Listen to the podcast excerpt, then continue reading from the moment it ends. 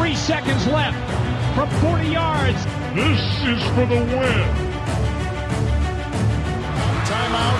Timeout was taken. Nur noch eine Woche bis zum NFL-Saisonstart.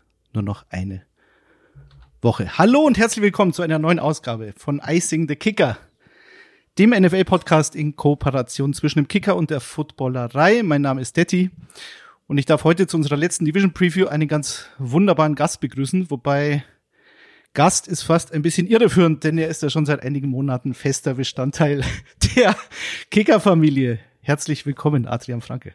Einen schönen guten Tag. Vielen Dank für die Einladung. Gerne, gerne. Adrian, vielleicht zum, zum Einstieg ein paar kleine kurze Fragen. Zum einen, wie läuft's beim SV Waldhof Mannheim? wo, wo stehen die Waldhöfer in deiner, in deinen Drittliga Power Rankings? Im Zweifelsfall immer, Und immer schlechter als es sollte, natürlich. Das, ja gut, sie hatten einen schweren Start bei den Löwen, da kann man verlieren, ja. aber ich, ja. ich, ich, bin optimistisch. und, und die zweite Frage. Ich habe es angedeutet, Adrian, du bist ja als Kolumnist für den Kicker tätig. Deine Kolumnen äh, seit dem Draft kann man sehen auf kicker.de, beziehungsweise ja. in der Kicker-App. Und deine aktuelle Kolumne ist ja ganz frisch.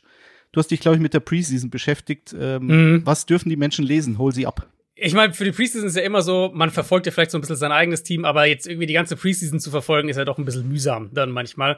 Und ich versuche dann mit der Kolumne zum Ende der Preseason immer so den generellen Überblick zu geben. Was ist eigentlich passiert die letzten Wochen? Das kann Spieler sein, die überrascht haben, das kann aber auch irgendwelche Trades sein, das können irgendwelche ähm, Stories, die gar nicht auf dem Feld passiert sind oder woanders passiert sind, sein. Und so ein bisschen die Preseason zusammenzufassen für alle, die gerne auf einen Blick die Preseason nochmal zusammengefasst haben wollen und eben vielleicht nicht jede Story und jedes Detail und jedes Spiel nochmal gucken. Das ist die Kolumne, das ist die, äh, ja, das, die große Preseason Takeaways Kolumne und damit können wir jetzt auch endlich Richtung Saison gehen. Ähm, ich habe es angesprochen, Power Rankings. Kommt da noch was? Twitter wartet.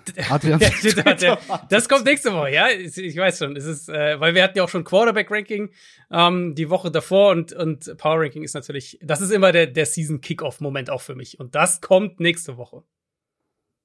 Sehr gut. Also, liebe Menschen, kicker.de oder die Kicker-App. Äh, die Menschen müssen mehr lesen, tut das.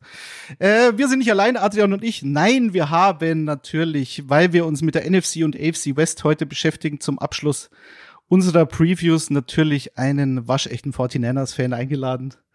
Hallo André. Ja, moin. André, bisschen gesundheitlich angeschlagen, aber optimistisch, was die 49ers betrifft, gehe ich schwer davon aus. Natürlich, immer. Gut, dass äh, ihr uns auch noch zu Wort kommen lasst hier. Ich dachte schon, ihr macht das alleine. Selbstverständlich. Und Tommy ist da. Seines Zeichens Fan der Atlanta Falcons. Aber er hat sicher auch einiges zu den Teams im Westen zu sagen. Servus, Tommy. Servus, schön, dass ich dabei sein kann. Nach langer Zeit mal wieder. Also ich bin heiß. Heiß wie Frittenfett.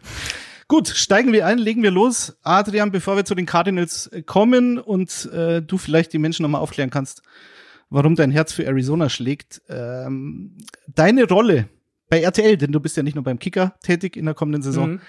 Sondern auch Teil der RTL-Crew. Da gab es ja jetzt schon ein paar Preseason- Spiele, die übertragen worden sind. Aber was die Menschen bewegt, ist natürlich, wann sehen wir Adrian? Wie sehen wir Adrian? Wo? Wie oft? Gibt schon ein Schedule oder ist es noch Teil der Verschwiegenheitsklausel? Es gibt schon ein Schedule, aber der ist noch Teil der Verschwiegenheitsklausel. Das heißt, ich kann noch nicht zu viel verraten, okay. aber ähm, ja ich kann so viel sagen, bald, bald. Und es wird auch bald, äh, meines Wissens nach diese Woche, wird es auch eine, eine, äh, eine offizielle Ankündigung nochmal geben. Da gibt es dann mehr Klarheit. Im Kern, was ich ja machen werde, ist die Expertenrolle. Im Prinzip das, was ihr bei The Zone von mir vorher kanntet, was ich die letzten fünf Jahre gemacht habe, das werde ich jetzt auch machen. Ähm, mhm. Welches Spiel dann das erste ist, da müsst ihr doch vielleicht zwei, drei Tage warten. Gut, wir freuen uns drauf. Steigen wir ein. NFC West ist das erste Thema mit dem wir uns beschäftigen. Äh, wir fangen hinten an. Tut uns leid, Adrian, das sind die Arizona Cardinals. Wir gehen nach dem Rekord der letzten Saison. Das ziehen wir durch. Das haben wir bei einem Preview so gemacht. Warum eigentlich Cardinals? Du hast es sicher an anderer Stelle schon des Öfteren erwähnt, aber äh, sag's uns noch mal kurz. Ja, es, das muss ja eigentlich. Es ist halt so oft wie beim Sport, ne? Wenn das, was man irgendwie als erstes konsumiert, da bleibt man irgendwie hängen. Und bei mir waren es die ersten vor jetzt mittlerweile vielen Jahren, weiß gar nicht, vor 14 Jahren, glaube ich, äh, waren es bei mir die Cardinals. Die, die Playoff-Spiele vor den Cardinals waren damals so die, mein erster richtig aktiver, okay, ich schaue jetzt Football und, und, und äh, gucke wirklich mal ein Spiel. so mein erster echter Berührungspunkt und ähm, ja, der ein oder andere würde vielleicht sagen, leider bin ich dann dabei geblieben. ja, gut, da müssen wir alle durch. Ja, so also Höhen und Tiefen. Kennen alle Beteiligten, die hier anwesend sind. Ähm, war das so diese, diese Amazon All-or-Nothing-Saison mit äh, Larry Fitzgerald? Nee, nee, nee, Green das Bay war, Packers, das weiß ich das war eine Generation noch davor. ne? Das war die, die Kurt Okay. Warner-Zeit. Äh, Ah, also okay. Mhm. Nochmal, was waren das dann? Sechs Jahre vorher, glaube ich. Fünf Jahre vorher, ja. Ja, ja, ja, ja. Ja, das andere war Carson Palmer. Genau. Dann zum Ende seiner Karriere, genau, richtig. Gut, die Arizona Cardinals, klar, der Elefant im Raum, André, extra für dich, ist natürlich Kyler Murray. Und wie ihr es gewohnt seid, wir werden jetzt bei unseren Previews ähm, ein bisschen anders vorgehen. Das heißt, wir konzentrieren auf, uns auf einzelne X-Faktoren, die über Wohl und Wehe der NFL-Saison des jeweiligen Teams entscheiden könnten. Ähm, wir wollen auch die Vier-Stunden-Grenze bei zwei Divisions nicht sprengen, also konzentrieren wir uns auf einzelne Aspekte bei jedem Team. Ist es bei den Cardinals die Frage beim Quarterback Kyler Murray, wird er fit? Wenn ja, wann? Und was ist überhaupt der Plan in Arizona? Ja, ist auf jeden Fall nicht nur die Frage, wann er fit wird, sondern was der Plan auch mit ihm ist. Also wir wissen ja jetzt schon, ähm, er wird die ersten vier Spiele auf jeden Fall verpassen und alles darüber hinaus mal gucken. Mm, Es ist natürlich so spannend, weil wir, denke ich, alle davon ausgehen, dass die Cardinals recht hoch picken werden, auch im kommenden Draft wieder. Und wenn du dann halt wirklich die Situation haben solltest, dass sie eins oder zwei picken und wir jetzt davon ausgehen, es gibt wahrscheinlich zwei, vielleicht sogar mehr richtig gute Quarterback-Prospects nächstes Jahr, was machst du dann mit Kyler Murray? Ist er derjenige, den sie jetzt natürlich sehr positiv darstellen und sagen, hier läuft alles super und äh, ist unser Guy? Ist er das dann auch? Oder ist halt dann die Verlockung da zu sagen, ey, wir könnten mit einem Rookie-Quarterback dieses ganze Vertragsfenster, Rookie-Vertragsfenster neu starten. Wir traden Kyler Murray. Natürlich, es würde mit Sicherheit einen Markt geben ähm, und fangen mit unserem Quarterback dann neu an als ein neues Regime. Das ist halt eine spannende Frage. Und die, die Saison wird ja, oder was wir von Kyler Murray kriegen dieses Jahr, wird das ja alles auch mitprägen. Wenn er in Woche 5 zurückkommt, richtig gut spielt, dann picken sie wahrscheinlich nicht eins oder zwei und dann hast du sowieso automatisch deine Antwort. Dann, dann sagt sowieso jeder, wird, keine Ahnung, picken sie vielleicht fünf oder sechs, kommen eh nicht an die Top Quarterbacks dran, Kyler hat gut gespielt und dann ist halt, gut, er ist halt ihr Guy. Kommt er erst in Woche 11 zurück, braucht noch ein bisschen, sie gewinnen drei Spiele und picken an eins, ist es wieder eine andere Story. Also die ganze, die ganze Dynamik für den Draft, nicht nur für Arizona, sondern die, die Draft-Dynamik danach, ist Kyler Murray per Trade zu haben. Das sind ja halt auch Fragen, die dann ähm, andere Teams mit, mit betreffen werden und, und für mich halt die zentrale Story rund um die Cardinals. Also einer meiner Lieblingsbegriffe in, in der NFL-Bubble ist ja immer äh, dieses Tanking. es ist, und es kommt immer wieder. Es ist immer ein anderes Team, aber es wird immer wieder erwähnt. Jetzt ähm, habe ich das auch schon wieder relativ oft gewesen, äh, gelesen in Arizona, auch im Zusammenhang mit Kyler Murray, im Zusammenhang mit seinem Backup. Sie haben jetzt vor einigen Tagen Colt McCoy entlassen und haben sich via Trade Josh Dobbs geholt. Ähm, der kennt den Offensive Coordinator Drew Petzing, der jetzt in Arizona tätig ist, aus seiner Zeit bei den Browns. Ich glaube, in der Kolumne, die wir schon angesprochen haben, da sagst du, das wäre eigentlich ein Zeichen dafür, dass sie ihm nicht tanken wollen, weil sie sagen, sie haben mit diesem Quarterback vielleicht mehr Chancen auf ein paar Sieger als mit Colt McCoy. Kannst du das noch ein bisschen genauer erläutern? Ja, genau. Also ich glaube, ich denke, es gibt halt verschiedene Punkte hier. Zum einen, ähm, wenn wir ein Regime haben, was jetzt über die diese Offseason ganz klar darauf aus war, Draftpicks zu sammeln für die Zukunft, dann denke ich nicht, dass die einen Fünftrunden-Pick investieren, um eine bessere Quarterback-Übergangslösung zu finden. Der andere Punkt ist, wenn man Cardinals Beatwritern diese Offseason, dieses Training Camp über, ähm, wenn man da gelesen hat, ein bisschen gehört hat, die, die vor Ort waren, haben eigentlich alle gesagt, Colt McCoys Arm ist einfach durch. Da ist nicht mehr viel drin. Er hat, ähm, muss man immer vorsichtig sein, aber wenn man Training Camp Clips gesehen hat, bisschen, ähm, paar Würfe von ihm, auch in den Joint Practices, das sah schon so aus, dass da einfach keine Power mehr im Arm ist. Und jetzt haben sie ihn ja sogar entlassen. Eben, das spricht ja schon auch dafür, dass sie einfach sagen, okay, da, das ist einfach nicht mehr genug. Ähm, sie waren an Josh Dobbs interessiert im Frühjahr schon, da hat es nicht geklappt. Ich denke, sie sind dann ins Training Camp gegangen und haben eben gesagt, jetzt gucken wir, ob es mit McCoy funktioniert. Wir haben Clayton Tune dahinter als Fünftrunden-Rookie. Wenn wir damit ähm, über die Runden kommen quasi, dann machen wir es so. Und jetzt haben sie einfach gemerkt, okay, äh, McCoy funktioniert nicht mehr und Tune ist noch nicht so weit. Ich denke halt, der Tanking-Punkt wäre gewesen, wenn sie wirklich tanken würden, gar nicht mal unbedingt McCoy, das kann man ja dann sehen, wie man will, aber dann hätten sie, hätten sie gesagt, wir haben hier einen Fünftrunden-Rookie, wir werfen den rein und wenn der halt irgendwie die ersten drei Spiele verliert und furchtbar aussieht, dann nehmen wir ihn halt wieder raus. Aber es ist uns nicht so wichtig, weil wir tanken ja. Und deswegen denke ich eben äh, auch hier wieder dieses, äh, ja, das Tanking. Tanking funktioniert in der NFL einfach nicht. Das ist ja das Problem. In der NFL funktioniert Tanking einfach nicht.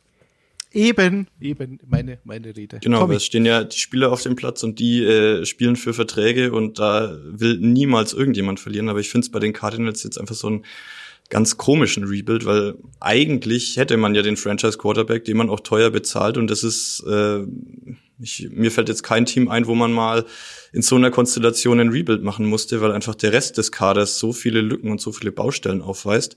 Und jetzt hat man halt noch diese besondere Situation, dass der Franchise Quarterback, den man hat, ähm, ja quasi auch äh, mit Einsätzen oder eben nicht Einsätzen darüber entscheidet, wie seine eigene Zukunft bei diesem Team aussieht. Also das ist äh, eine ganz, ganz komische Gemengelage und ähm, ja, ich glaube bei den Cardinals jetzt mit neuem Coach, neuem GM versucht man schon eine, eine ganz neue Kultur aufzubauen, weil das war, glaube ich, so ein bisschen das Problem. Man hat man ja immer wieder gehört, dass da im, im Lockerroom die Stimmung ganz schlecht ist, im, im äh, in der Team Facility die Stimmung schlecht ist und ich glaube, da will man jetzt einfach so ein äh, frischen Wind reinbringen, aber die Frage ist eben, und das schwebt über allem, Kyler Murray. André, du als äh, 49ers-Sympathisant äh, verfolgst die Cardinals notgedrungen natürlich auch seit Jahren. Wie siehst du denn die Personalie Kyler Murray an sich? Also war Kyler Murray ähm, aus deiner Sicht jemals ein Franchise-Quarterback? Würdest du sagen, ja, die Cardinals, das Gesicht dieser Franchise ist Kyler Murray? Oder hat er immer so ein bisschen enttäuscht und es fehlte immer so der letzte Schritt? So habe ich ein bisschen gesehen. Ich würde sagen, das Potenzial dazu hat er auf jeden Fall. Ähm, das steht eigentlich außer Frage, meiner Ansicht nach. Ähm, gut, zuletzt hier diese das ganze Call of Duty Videostudium, Auflagen, ähm, Theater gab's natürlich auch, aber äh, ich denke mal, wenn er spielt, wie er gespielt hat schon, dann kann er auf jeden Fall der Franchise Quarterback sein.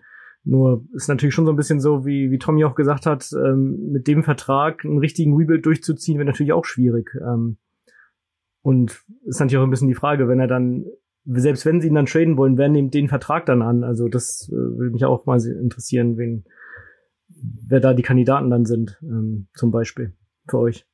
Mhm. Auch wenn also, das jetzt noch ein bisschen sehr weit in der Zukunft wäre natürlich, aber. Naja, aber es ist halt eine Frage, die sich Arizona dann stellen muss. So, am Ende der Saison. Und wie Adrian schon sagt, ähm, es gibt da viele, viele Möglichkeiten, wie das Ganze laufen kann. Und ich glaube, es ist alles, äh, alles wide open, was die, was die Personalie Kyler Murray betrifft. Ähm, wenn wir über Tanking in Anführungszeichen sprechen, dann muss man natürlich noch andere Abgänge äh, erwähnen. Isaiah Simmons. Ich glaube auch ein, einer der größeren Draft-Busts so der letzten Jahre. Adrian, wie hast du Simmons gesehen? Warum ging es jetzt schief? Auch und vor allem, weil da ein neues Regime inklusive neuem Headcoach eigentlich das Ganze ja neu evaluieren mhm. hätte können und man irgendwie so ein, so ein Restart mit dem Spieler auch hätte machen müssen. Denn das Talent war ja nie die Frage bei ihm, sondern eher die Rolle bei den Cardinals. Ja, das finde ich halt so kurios, dass sie ihn jetzt für ja wirklich verscherbeln für einen Siebtrunden-Pick, weil da, eigentlich war ja der, die Idee zu sagen, wir ziehen die 50-Option nicht, er geht in sein letztes Vertragsjahr, aber wir stellen ihn auf die Position, wo er spielen will. Isaiah Simmons hat in der Offseason gesagt, ähm, er will nicht mehr Linebacker spielen. Die Coaches haben das auch so gesehen. Sie haben gesagt, wir wollen dich auf Safety stellen. Er hat die Offseason über mit den Defensive Backs trainiert. Dass sie ihn dann Mitte, Ende August für einen Siebtrunden-Pick verscherbeln, sagt mir halt eigentlich, dass da irgendwas schiefgelaufen ist. Also entweder, dass da hinter den Kulissen was nicht gepasst hat, oder dass er halt auf Safety so, sich so schlecht angestellt hat, dass sie halt gesagt haben, okay, da, das ist sonst ein Cut-Kandidat sogar. Ähm, ich glaube, die ganze Isaiah Simmons Sache ist so ein bisschen auch Sinnbild für das, für das alte Cardinals-Regime. Diese Idee, wir draften Athleten hoch, aber haben eigentlich keinen richtigen Plan dafür und dann versuchen wir sie in irgendwelche Rollen zu pressen. Das funktioniert nicht. Simmons, Simmons hätte in meinen Augen niemals Linebacker spielen dürfen. Ähm, das kann man im Rückblick, glaube ich, sehr klar sagen, sondern sie hätten wahrscheinlich am besten von Anfang an auf Safety stellen sollen. Hätten sie das als Plan gehabt, hätten sie ihn wahrscheinlich nicht Top 10 gedraftet, weil Safety draftest du wahrscheinlich nicht Top 10 viel Fehlevaluation. Simmons individuell hat sich auf jeden Fall auch nicht so entwickelt, wie man sich das dann erhofft hat. Ähm, und jetzt allein, dass er halt nur einen Siebtrunden-Pick einbringt, unterstreicht, denke ich, auch ein bisschen, wie der Rest der Liga ihn aktuell sieht. Und auf der anderen Seite aus Cardinals Sicht ähm, wundert es mich schon, dass sie ihn jetzt dann so günstig abgeben, was, wie gesagt, für mich so ein bisschen in die Richtung geht, dass da vielleicht noch was anderes nicht so ganz gepasst hat. Ja, das war ja auch in der Preseason. Ich glaube, ich kann mich an eine Szene erinnern. Mm. Ich weiß nicht mehr, welches, welches Preseason-Game das war. Ich. Ja, das das ja, ja, ja, genau, bei dem Touchdown. Mm. Und ähm, das nennt man dann wohl Business Decision, die er da an der Goal-Line getroffen ja. hat. Aber okay, gut. Also das alleine wird es nicht gewesen sein, aber irgendwie lief da doch eine ganze Menge schief. Ich finde es noch so in der Nachbetrachtung irgendwie schon ironisch, dass es gerade in Arizona passiert ist, weil ich weiß nicht, Dion Buchanan, den habe ich damals, der war, glaube ich, bei Washington State schon einige Jahre her, aber das war so meines Wissens nach der erste Hybrid-Safety, also der so ein bisschen mm. beides gespielt, so eine Mischung aus Defensive Back und Linebacker und äh, sehr physisch natürlich. Vielleicht ist es das nicht bei Simmons, die, diese Physis, die halt so ein Spieler wie Buchanan hatte, aber hauen wir ein Ei drüber, so, so traurig das aus Cardinals Fansicht auch ist. Ähm, Tommy, wie siehst du, weil wir natürlich äh, auch wieder unsere Community zu Wort kommen lassen, wie siehst du die Saison der Cardinals? Äh, Gregor hat geschrieben auf Instagram, können die Cardinals positiv überraschen? Fragezeichen. Ist natürlich immer eine Sache der Erwartungshaltung. Wie ist deine? Und ähm, siehst du eine Überraschung am Horizont? Also meine Erwartungshaltung bei den Cardinals ist ähm, sehr gering und ich sehe auch keine Überraschung, ehrlicherweise. Also für mich ist diese Conference ähm, ziemlich zementiert. Und ähm, ich sehe es einfach bei der, bei dem vorhandenen Spielermaterial nicht, ähm, dass da jetzt äh, große Wunder passieren und man, ähm, keine Ahnung, sieben, acht, neun Siege holt. Das kann ich mir einfach nicht vorstellen. André, gehst du mit? Ja, das, das kann ich mir auch nicht vorstellen. Also ich glaube, Cardinals-Fans müssen sich zumindest was die sportliche Saison angeht auf das Schlimmste eigentlich einstellen. Also weiß ich nicht, die, die Defense also die, die Defensive Front sollte, ist, glaube ich, eine der schlechtesten der NFL. Das, die war letztes Jahr schon, haben sie schon die, die zweitmeisten Punkte zugelassen irgendwie und jetzt äh, haben sie auch noch ihre drei besten Passrusher verloren, ähm, haben den besten Corner verloren. Also auch in der Defense gibt's da ja sehr viele Fragezeichen. Und ähm, da weiß ich eigentlich nicht, wo da die Überraschung herkommen soll. Außer natürlich die, die Wunderheilung von Kyler Murray kann natürlich sein, aber würde ich jetzt auch mal nicht als allzu wahrscheinlich einschätzen, dass das für die absolute positive Überraschung bei den Cardinals sorgt. Ich glaube, das mit den zwei hohen Draft-Picks nächste Saison wird schon hinhauen wahrscheinlich, wenn man den von den Texans auch noch dazu nimmt. Genau. Ähm, äh, Adrian, wann wäre aus deiner Sicht die Saison ein Erfolg? Ich würde sagen, Paris Johnson, wenn der sich zu einem äh, Franchise-Tackle entwickelt, ja. Mhm. Ja. Ansonsten Draft 2024. Ja, genau. Ich meine, man muss ja bei solchen Teams dann immer ähm, andere Parameter so ein bisschen anwenden. Ich würde jetzt ehrlicherweise auch sagen, was wäre eine positive Überraschung? Wäre das jetzt eine positive Überraschung, wenn Arizona sechs Spiele gewinnt? Wahrscheinlich ja. Aber was bringt dir das dann irgendwie? Also, eine positive, eine positive Saison für mich wäre halt wirklich, wenn man auf so ein Team guckt, wie Arizona zum Beispiel, ähm, junge Spieler, die sich im Vordergrund spielen. Johnson, Michael Wilson, diese Spieler, BJ Ojulari defensiv, ein Keytrail Clark, Sechstrunden-Pick, der wahrscheinlich starten wird wenn sich da ein paar Säulen halt herausbilden, dass man sagt, das sind Spieler, um die wir herum über die nächsten fünf plus Jahre irgendwie was bauen können. Ich glaube, das ist der positive Fall. Und der andere, der andere positive Case ist halt, und das ist vielleicht nicht ganz so wichtig, aber ähnlich wichtig, dass du halt Klarheit auf Quarterback hast. Also, dass du aus der Saison rausgehst und eben nicht sagst, uh, jetzt haben wir den Nummer 3 Pick und Kyler Murray war so, hm, mal gut, mal schlecht, wir wissen es nicht so genau, sondern entweder Kyler Murray kommt zurück und er zeigt ganz klar, ich bin der Franchise Guy, ich bin euer Mann oder eben Murray kommt entweder gar nicht zurück oder es kommt zurück und sieht nicht gut aus und du hast den Nummer 1 Pick und weißt, okay, wir gehen in eine andere Richtung. Also ich glaube, Klarheit auf der Quarterback-Position ist auch eine Komponente hier. So wie zum Beispiel bei den Miami Dolphins. ich weiß noch, letztes Jahr, als du gesagt hattest, Tua Tango Vailoa, ist er gut, ist er schlecht? Wird man, wird man nicht beurteilen können, weil er unter Mike McDaniel wahrscheinlich ein gutes Jahr spielen wird. Nur die Frage, ja. ist er der Franchise Quarterback oder nicht? Wird unbeantwortet bleiben jetzt kommen die Gehirnerschütterungen noch dazu. Mhm. Also die Cardinals sind nicht die einzigen, die da, die da ein Fragezeichen haben. Kommen wir zu den LA Rams. Tommy, als alter Rams ähm, Ultra, wie, wie siehst du diese Franchise? Ähm, und gleich mal vorab die Frage, hat sich der Super Bowl Triumph gelohnt? War es das wert, dass du jetzt dastehst mit einem Kader mit sehr vielen Fragezeichen? Und ähm, was wäre dein X-Faktor, dass diese Saison besser wird, als man erwarten kann momentan. Also da, dem ich natürlich, also ich habe die Rams vorbereitet, aber äh, jeder weiß, dass ich Falcons Ultra bin. Und deshalb kann ich sagen, der Super Bowl Triumph hat sich auf jeden Fall gelohnt, weil ähm, ja, ja. den will man unbedingt in seinem Fanleben mal erleben. Ich kenne das. Ja. Ähm, ja. Man hat ihn natürlich auch teuer bezahlt. Also sie sind damals, damals äh, vor zwei Jahren all in gegangen, ähm, haben viel investiert und haben ihr Team darauf ausgelegt, einmal den Super Bowl zu gewinnen. Ähm, jetzt, wenn man auf die Rams schaut, sind sie, ja, gute Frage, auf was sie jetzt ausgelegt sind. Ähm, es gab ja auch in der Offseason lange ein bisschen Unklarheit äh, mit Sean McVay. Macht er weiter, hört er auf, wird er TV-Experte? Ähm, jetzt macht er weiter, aber es ist auch ein Rebuild. Also es ist wie bei den Cardinals für mich ein Rebuild. Ähm, man hat natürlich weiterhin Säulen, hat aber auch mit Jalen Ramsey eine abgegeben.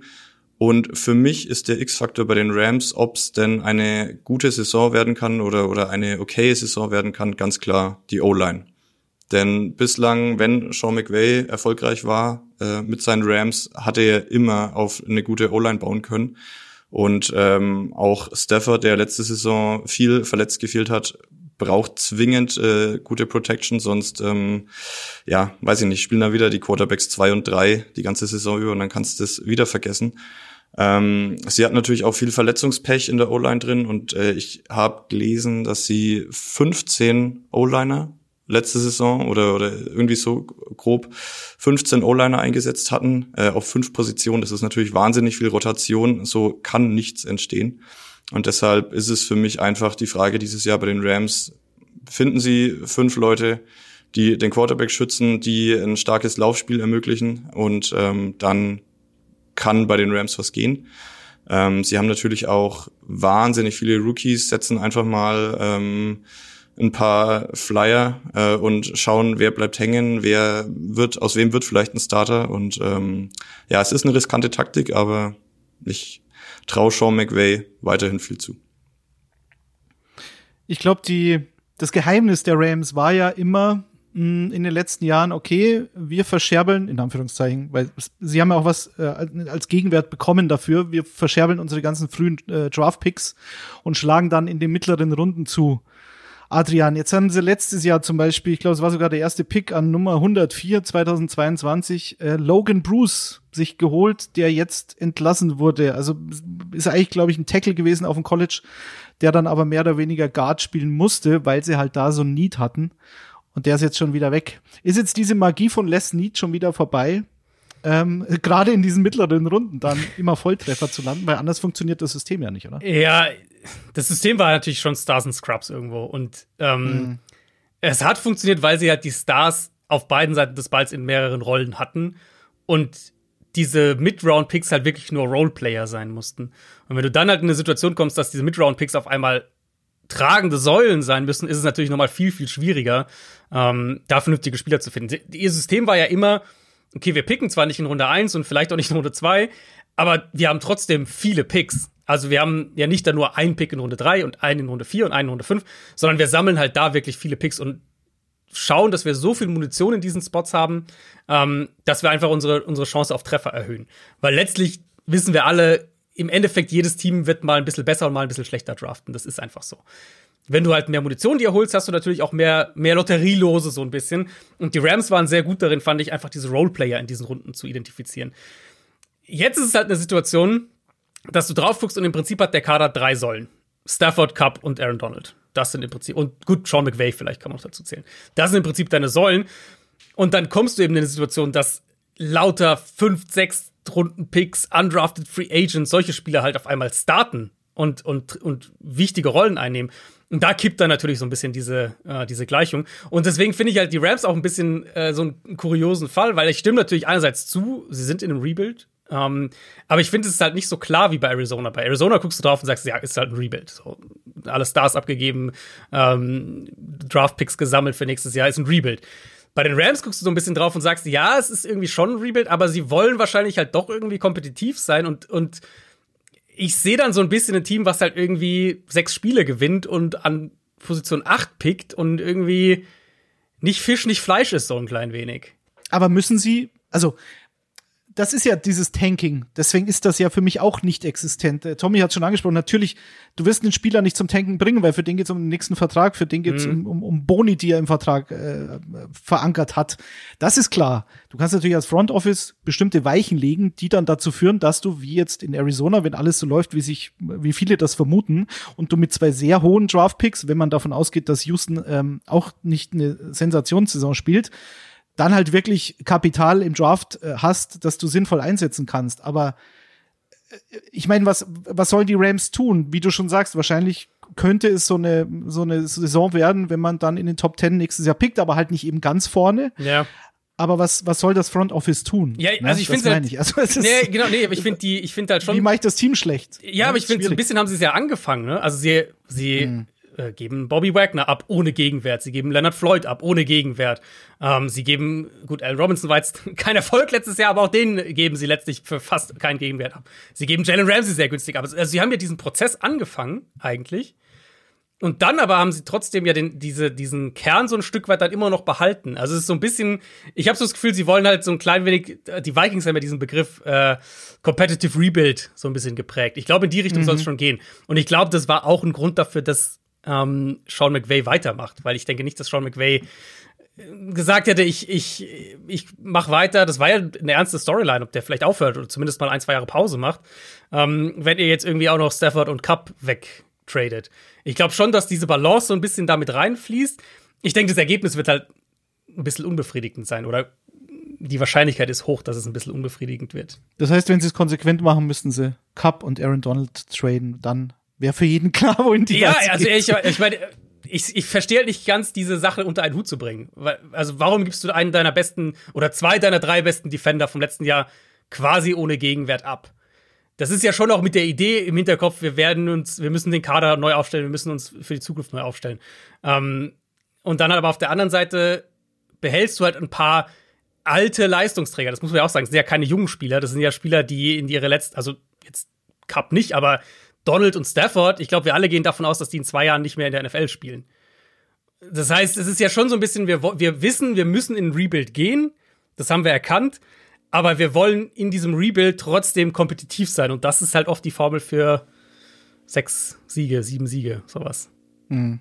Das will ja, Vielleicht liegt es ja auch, liegt es auch ein bisschen daran, dass, dass McVay, dass, dass das mit McVay halt eben, wie du schon gesagt hast, nicht zu machen gewesen ja. wäre, der komplette ja. Rebuild. Deswegen, deswegen macht man jetzt halt so, so eine halbgare Geschichte ähm, ja, und, und wie du schon sagst, äh, würde ich auch sagen, dass das Ergebnis dabei nicht übermäßig gut werden wird wahrscheinlich. Äh, weiß nicht, sie hatten jetzt irgendwie, glaube ich, 36 Rookies im Camp oder so habe ich gelesen. Ja. Also ähm, ja. da wird's ja auch ein bisschen wie bei den Cardinals schon auch darum gehen, äh, rauszufinden, welche jungen Spieler kann man, auf welche jungen Spieler ja. kann man jetzt für die, für die Zukunft vielleicht setzen dann noch oder so. Das ist ja ein, durchaus relativ ähnlich äh, bei beiden Franchises, würde ich sagen.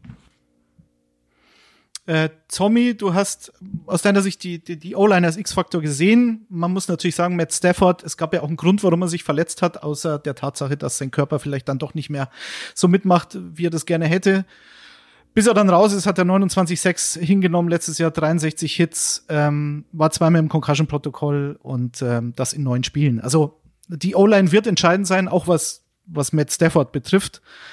Und wenn der wieder ausfallen sollte, dann haben sie natürlich ein Riesenproblem. Ähm, die Community äh, in Person von DJK4889, ein schöner Name, hat eben auch ähm, gefragt, Stafford, Carp, Donald, wenn die drei wieder da sind, geht's zurück zu alter Stärke. Wir reden da nicht von der Super Bowl-Saison, aber da sind sie schon deutlich besser, als sie das zu großen Teilen in der letzten Saison waren. Siehst du das auch so, Tommy? Dass die drei letztlich auch entscheidend sein können und dann das Team automatisch einfach besser ist, deutlich besser ist als letztes Jahr. Ja, also alte Stärke, da habe ich mich auch gefragt, okay, ist jetzt da Super Bowl oder sind da Playoffs gemeint? Ähm, das sehe ich nicht. Ja. Dafür ist einfach zu viel Qualität äh, auf den anderen Positionen weg. Das können die drei auch nicht abfangen. Aber klar, wenn Stafford wieder auf den äh, freien Cup im Slot wirft, dann äh, geht da automatisch viel mehr und dann äh, machen Rams-Spiele auch wieder mehr Spaß. Das ist äh, unbestritten. Klar. Gut, so ganz talentlos sind sie ja nicht. Ähm, Adrian Kobe Durant ist äh, zum Beispiel ein Cornerback, den ich relativ spannend finde. Das, glaube ich, auch ähm, ein Grund war, äh, Jalen Ramsey abzugeben, weil sie gesagt haben, okay, der hat letztes Jahr sehr überrascht. Ich glaube, ein Viertrunden-Pick ähm, 2022 gewesen. äh, der wird dann natürlich deutlich mehr Snaps bekommen. Und äh, die Frage, wer zweiter Receiver hinter Cup wird, die wird spannend sein. Ich setze alles auf Puka Nakur. Ja. ja. Ich also, ja. in der Dynasty League setzt, in unserer gemeinsam setze ich alles auf Puka Nakur. Man, ja, man guckt halt drauf und, und sieht, also Puka Nakur wird halt wahrscheinlich relevante Snaps spielen für dieses Team, weil ja, wenn Jefferson ist noch da, der sollte die Nummer zwei sein. Ähm, aber selbst wenn der die zwei ist, wäre es die drei. Ben Skowronik war halt mehr so ein, den haben sie ja so ein bisschen als Roleplayer, der hat Fullback teilweise gespielt und sowas. Ähm, da ist ein DeMarcus Robinson noch, ein Tutu Atwell, der ja halt auch ein sehr spezifischer Roleplayer ist. Und dann reden wir halt über einen Puka aber, Nakua. aber ein hoher Dra aber, aber ein hoher Draftpick war. Ja, ein zu hoher, das stimmt. Ja, ähm, genau. Und die Defense ist ja halt noch krasser. Also du, wir reden ja über eine Defense, in der wahrscheinlich zwei undrafted, ehemalige undrafted Free Agents äh, starten werden, in der mehrere Sechstrunden-Picks starten werden, mehrere fünf. Also, das ist halt schon eine, eine Gruppe, die, ähm, das wird spannend sein zu sehen, was Aaron Donald aus dieser Gruppe macht, sagen wir es mal so. Weil vom Talentlevel her ist halt ansonsten sind da halt schon riesige Fragezeichen, das muss man schon sagen. Also du bist, glaube ich, relativ skeptisch, was die Run-Defense betrifft. Ja, habe ich das ja. im Kopf. Weil jetzt muss halt in der Preseason, Preseason ist Preseason und Aaron Donald spielt da natürlich nicht. Ähm, aber wir haben es ja in Teilen schon und als die anderen Starter ja dann auch drauf waren mitunter, ähm, haben wir es ja teilweise gesehen, dass diese Run Defense doch schon gehörige Probleme hatte. Aaron Donald kann viel fixen, aber das würde mich wundern, wenn das eine Defense ist, die die irgendwo in der Top 20 auch nur am Ende landet. Gut oder nicht gut wie man es nimmt. Ähm, die, äh, die Rams schließen wir ab an dieser Stelle. Wir kommen zu den Seahawks, ein Team, das doch relativ überraschend äh, letztes Jahr einen Playoff-Spot in der Wildcard sich ergattert hat. Dann war aber natürlich relativ schnell Schluss in San Francisco. Da waren sie dann doch bis zur Halbzeit kompetitiv. Aber dann war das der Talentunterschied doch relativ deutlich. Sie haben auch dann insgesamt dreimal gegen San Francisco verloren. Also eigentlich alles aus der letzten Saison rausgeholt, war nicht zu erwarten. Äh, natürlich das Thema Geno Smith. Ich, bevor wir dazu kommen, das hat nämlich ähm, auch die Community angemerkt, noch mein X-Faktor ähm, für die Seahawks 2023 ist für mich die Defensive Line, vor allen Dingen die Run-Defense, die hat man jetzt bei den Rams. Ähm, in LA wird sie vermutlich nicht dominant werden und in, in Seattle war sie letztes Jahr das Gegenteil davon. Und das große Problem einer Defense, die mit Clint Hurton einen neuen Defensive Coordinator sich geholt hat, die letztes Jahr auch noch Sean Desai hatten, der jetzt Defensive Coordinator bei den Philadelphia Eagles geworden ist. Das hat mich ein bisschen traurig gemacht, dass man den verloren hat, wobei auch nie so ganz klar war, welche Rolle der im Coaching-Staff in Seattle hatte letztes Jahr. Ich bin gespannt, die Seahawks haben letztes Jahr schon diesen, diesen Switch gemacht zu einer Base 3-4 Defense, das heißt, wo du halt den Pass Rush über deine Outside Linebacker generierst ich denke, mit Nwoso und, und Taylor, der auch ein ehemaliger Second-Round-Pick war, haben sie dafür auch das richtige Spielermaterial sich gedraftet in den letzten Jahren. Ähm, sie haben sich letztes Jahr in der zweiten Runde Boy Maffei geholt, der auch ein paar Snaps bekommen hat. Nicht Starter war letztes Jahr, aber ich glaube, eine ne gute Rolle ähm, einnehmen kann in dieser Saison. Und sie haben sich dieses Jahr auch in der zweiten Runde Derek Hall aus Auburn geholt und haben, glaube ich, aus meiner Sicht jetzt vier veritable Outside-Linebacker, die vor allen Dingen Pass-Rush generieren können. Die große Frage ist natürlich, was passiert mit dieser Interior D-Line und deswegen ist das für mich ein X-Faktor. Die war eben letztes Jahr die große Schwachstelle. Ähm, da haben sie auch viel Personal ausgetauscht, folgerichtig, wenn du eine der schlechtesten Run-Defenses in der Liga bist. Ich glaube, viel schlechter war nur noch Houston. Ähm, haben Jerron Reed zurückgeholt, haben Cameron Young in der vierten Runde gedraftet, haben sich Drummond Jones aus Denver geholt als Free Agent und Mario Edwards ist auch noch im Kader. Ähm, Adrian, wenn man jetzt bedenkt, dass zum Beispiel Bruce Irvin am Ende der letzten Saison, der natürlich auch wieder ein klassischer Pass-Rusher ist, noch äh, sehr viele Snaps bekommen hat, viel zu viele eigentlich, natürlich auch ein bisschen verletzungsbedingt. Wie siehst du diese Defensive Line bei den Seahawks dieses Jahr? Ähm, verbessert, aber immer noch mit ähnlichen Sorgen, ehrlicherweise, weil, also Jaron Reed ist halt schon auch so jetzt ja, okay. Average irgendwie, bestenfalls. ja. und Draymond Jones ist halt ein besserer Pass-Rusher als Run-Defender, ähm, was, was die Interior-Spieler angeht. Das heißt, ich sehe schon so ein bisschen die Gefahr, dass die zwar im Pass-Rush immer noch, Pass-Rush finde ich eigentlich sogar spannend, ähm, auch die Spielertypen, die sie jetzt ja die letzten zwei Off-Seasons da geholt haben, sind ja alle sehr athletisch. Ähm, du siehst, sie haben da sicher auch Pläne, wie du da flexibel sein kannst, Spieler in Coverage droppen kannst. Ob das, also Murphy ist sehr, sehr athletisch. Und Wosu natürlich sowieso, Derek Hall auch. Ähm, Diese, diese Vierer-Rotation finde ich eigentlich ganz interessant auf Edge sogar. Aber ich sehe ehrlicherweise ein bisschen ähnliche Probleme wie letztes Jahr. Ich denke, der Pass Rush wird besser sein. Ich denke aber, dass sie immer noch Probleme gegen den Run haben werden. Und da bin ich halt gespannt, was sie zum Beispiel mit einem Bobby Wagner machen. Ob der halt wirklich, was wir ja letztes Jahr bei den Rams ähm, gesehen haben, viel mehr noch so ein, so so ein Downhill-Defender sein wird, der halt wirklich mehr attackiert, als dass er jetzt, was er in seiner Prime Seahawks-Zeit gemacht hat, riesige Räume abdecken kann. Und das ist ja nicht mehr sein Spiel. Das war schon vor zwei Jahren nicht mehr in Seattle sein Spiel. Die Rams haben das erkannt, haben ihn halt viel spezifischer eingesetzt und ich denke, in die Richtung könnte es für ihn auch gehen. Ähm, weil sie brauchen halt mehr Physis im Zentrum gegen den Run. Ansonsten kriegst du wieder ähnliche Probleme wie letztes Jahr. Kriegst du eine Defense, die ganz gut gegen den Pass ist, aber wahrscheinlich in vergleichsweise wenigen klaren Passing Downs sein wird, weil sie halt regelmäßig First und Second Down verlieren. Was sie halt auf, wenn wir über die D-Line sprechen, dann gehen wir ein bisschen weiter nach hinten, dann hast du die Inside Linebacker und da hast du Bobby Wagner, wie du schon sagst. Ich will den nicht in Coverage sehen, ja, wenn möglich. Genau. Das wäre mir sehr recht. Und äh, ja, sie hatten letztes Jahr Jordan Brooks, der hat sich aber dann schwer verletzt und Cody Barton. Cody Barton ist jetzt in Washington gelandet, der auch besser war, als er wahrgenommen wurde, finde ich, ähm, äh, in Seattle. Aber okay, kein Spieler, den man nicht ersetzen kann. Jetzt haben sie sich Devin Bush geholt, auch so ein ehemaliger Top Ten Pick. Ähm, mal sehen, was, was, was der noch im Tank hat. War auch, hat eine schwere Knieverletzung. Also da haben sie einige Kandidaten, aber man weiß nicht so recht, was man bekommt. Äh, André, wie, hast du Angst vor der Seahawks Defense 2023? Aus 49 er Sicht natürlich. Vor der Run Defense nicht. Ähm, ich glaube, das Match ja, dann auch da wieder ganz gut, würde ich sagen. Ja, ja. Ja, ähm, ja prinzipiell finde ich die Seahawks aber schon auf jeden Fall spannend. Ähm, also so ein bisschen, keine Ahnung, äh, weiß nicht, wie es dir geht, Detti, aber erinnert dich das nicht auch ein bisschen an die Situation 2011, 12? Ähm, könnte das vielleicht die, die Legion of Boom 2 werden? Ich meine, jetzt hast du wieder so eine super super physische Cornerbacks, ähm, ja, die, die echt gute Rookie-Klasse letztes Jahr gehabt. Also ich finde die Seahawks schon echt spannend. Ähm, auch in der Defense eigentlich. Du sprichst es an, die Secondary ist, ist natürlich ein, äh, eine vermeintliche Stärke.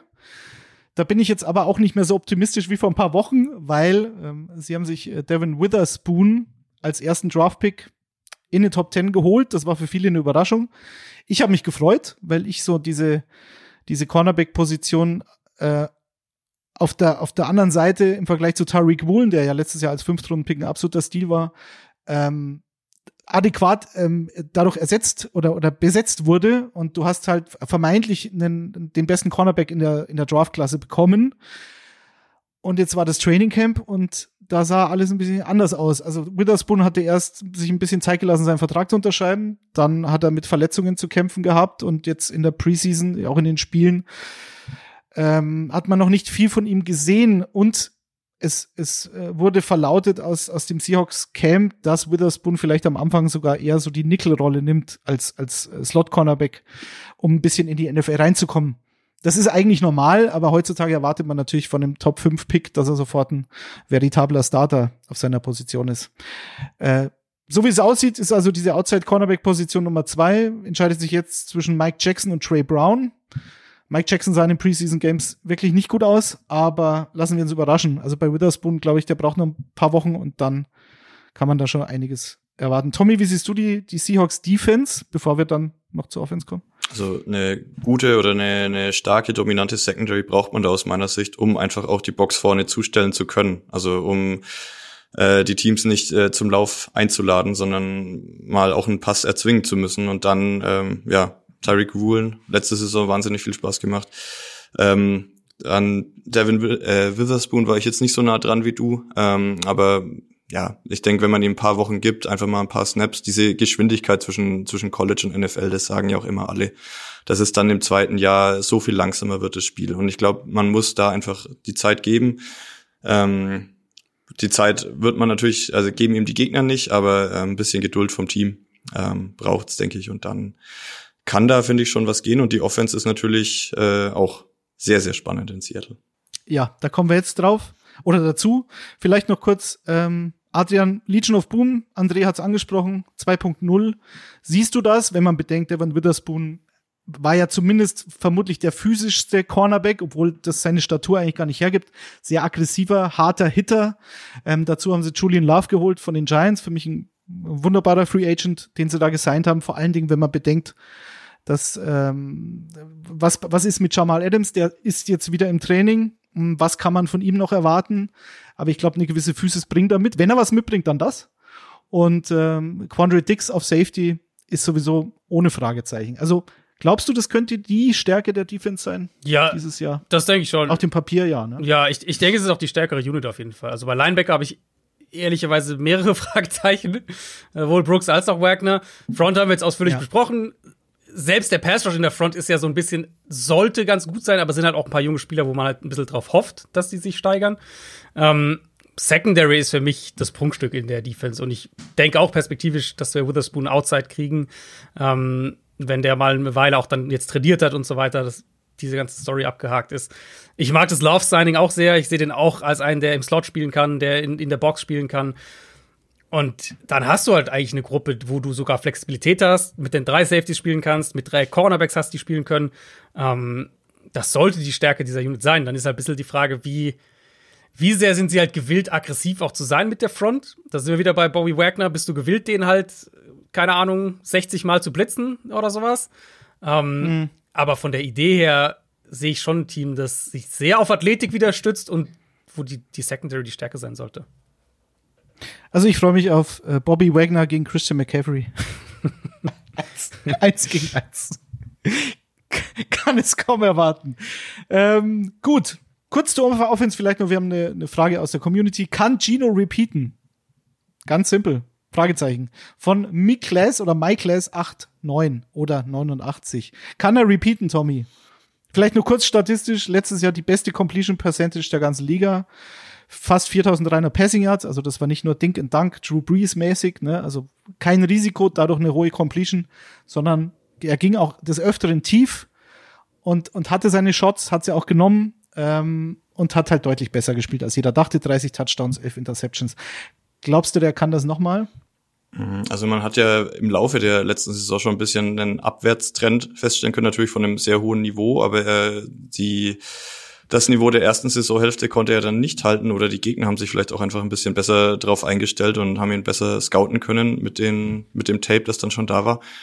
Ähm, ist wirklich die ganz große Frage und es ist auch ähm, die richtige Frage, die da die Community stellt, weil ähm, damit steht und fällt es einfach bei den Seahawks.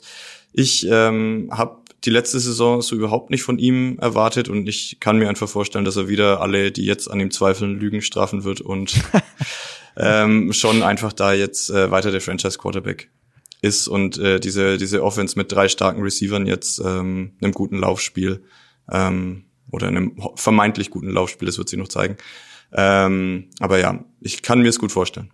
Charbonnet auch ein Zweitrunden Running Back. Wer liebt es nicht, Adrian? Das wollen wir doch alle. André, du hast die, du hast die Hand gehoben. Du hast es Chino zugetraut letztes Jahr. Stimmt's? Ja, ich, ich glaube, ich muss sowieso noch ein bisschen äh, zu Kreuze kriechen bei dir, Daddy, weil wir, ich letztes Jahr auch schon in der in der NFC West Preview war und es da noch äh, ja um Gino und Drew Lock ging und äh, Daniel und ich damals, die Seahawks natürlich äh, weit unter dem Under, was damals glaube ich fünfeinhalb oder so war, gesehen haben. Von daher noch äh, Hut ab natürlich. Ähm, mhm. Ob er es wiederholen ich kann. Sechs, ich hatte sie bei sechs Siegen übrigens. Also so, so ein Unterschied ja, hat es jetzt auch nicht. Ähm, ja, also wie gesagt, ob er die Saison wiederholen kann, ist natürlich eine spannende Frage. Ich glaube, sie werden die, die Offense schon ein bisschen, bisschen weiterentwickeln müssen. Ähm, Tommy hat ja schon gesagt, dass es zum zum Ende der Saison ja auch schon ein bisschen bergab ging. Ähm, er hatte ja auch, ähm, was ich gefunden habe, auch äh, Zweiter in der NFL bei Turnover-worthy Plays, hat irgendwie 32, also hätte er auch bei diesen langen, langen Bomben, die er ständig geworfen hat, ein bisschen was anders laufen können. Und da ist ja immer so ein bisschen die Frage, ob das irgendwie nachhaltig so bleibt oder ob das nicht dann doch kippen kann.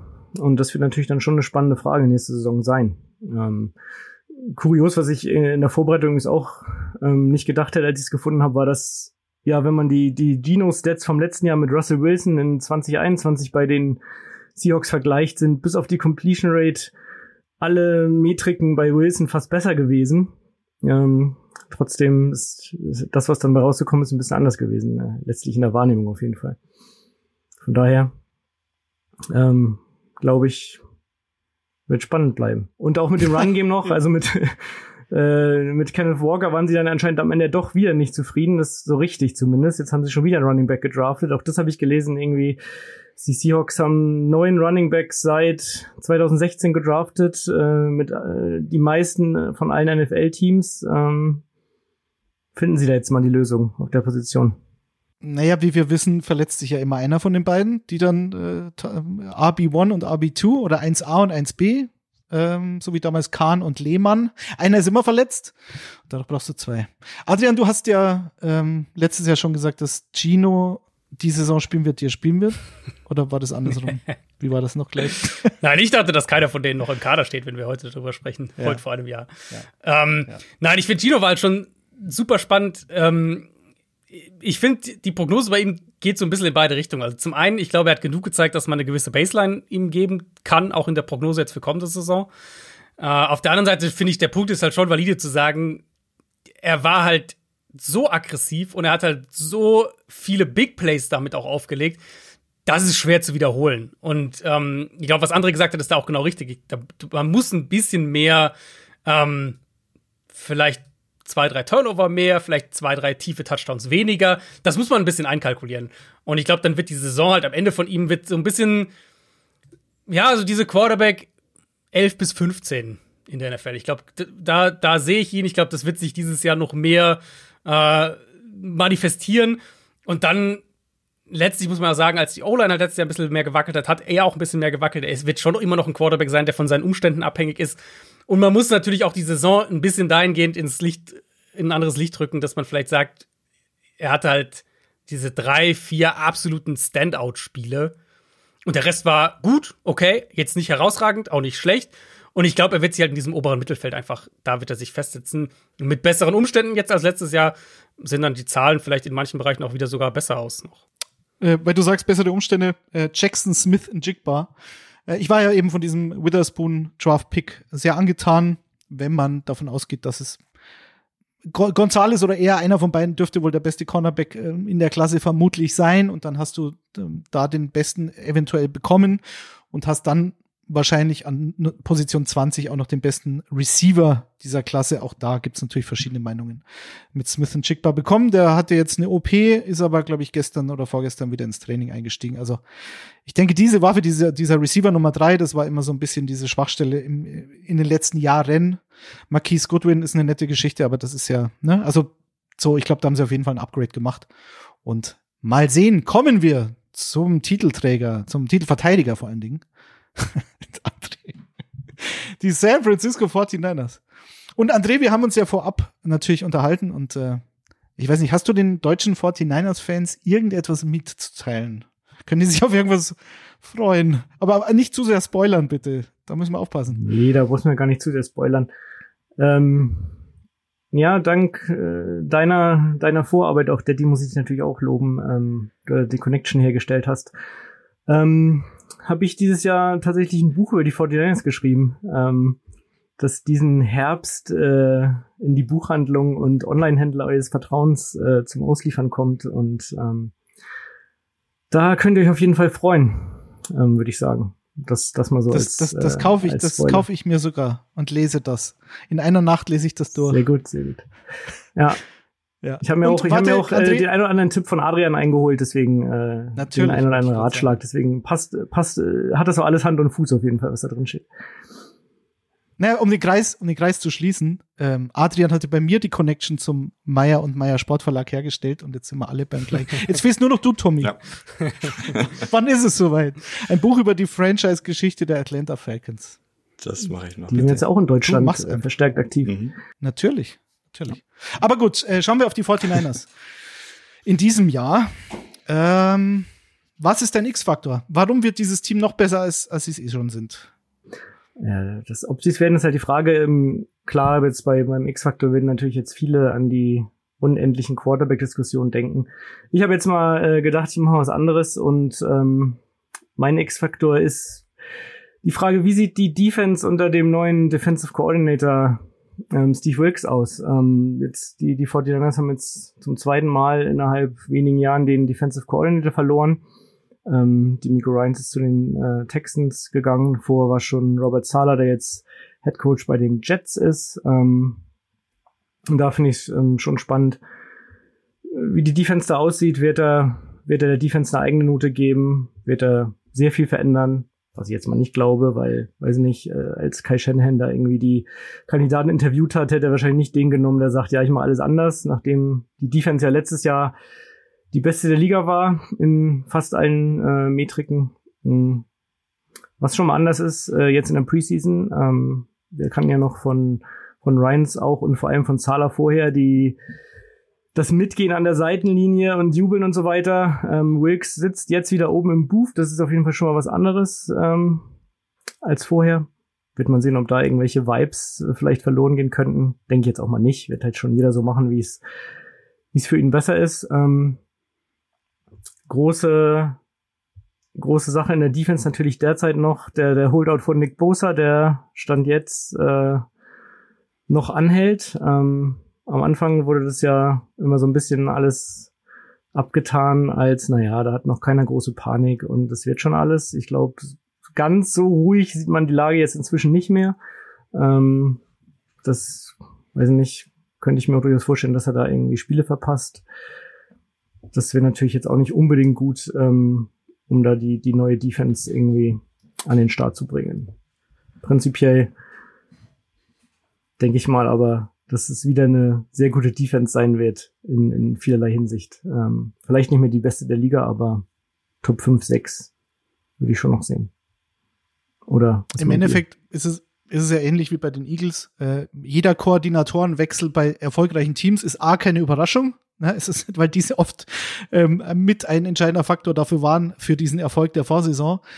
Und Oft wird das Ganze intern besetzt. Bei Steve Wilkes, Adrian, äh, vielleicht die Frage, wie du ihn siehst, ähm, war letztes Jahr noch Interims Head Coach bei den Carolina Panthers und hat in seinen zwölf Spielen sechs gewonnen, sechs verloren. Und das war so ein, ähm, eine Personalentscheidung, die ich sehr schade fand, dass man Wilkes nicht dann zutraut, ähm, ab sofort für immer oder erstmal für immer Head Coach und fester Head Coach dieses Teams zu sein war, glaube ich, sehr beliebt im Team. Es gab auch tatsächlich offensiv Stimmen aus dem Team, dass er seinen äh, Headcoach-Job behalten soll. Carolina hat sich dann aber anders entschieden. Ähm, Steve Wilkes war mal bei den Cardinals Headcoach, ich glaube 2018, und hat dort drei Siege zustande gebracht. Jetzt retrospektiv, war das seine Schuld oder wie viel Verantwortung hat er ähm, damals getragen? Hättest du ihm noch eine Saison mehr gegönnt in Arizona?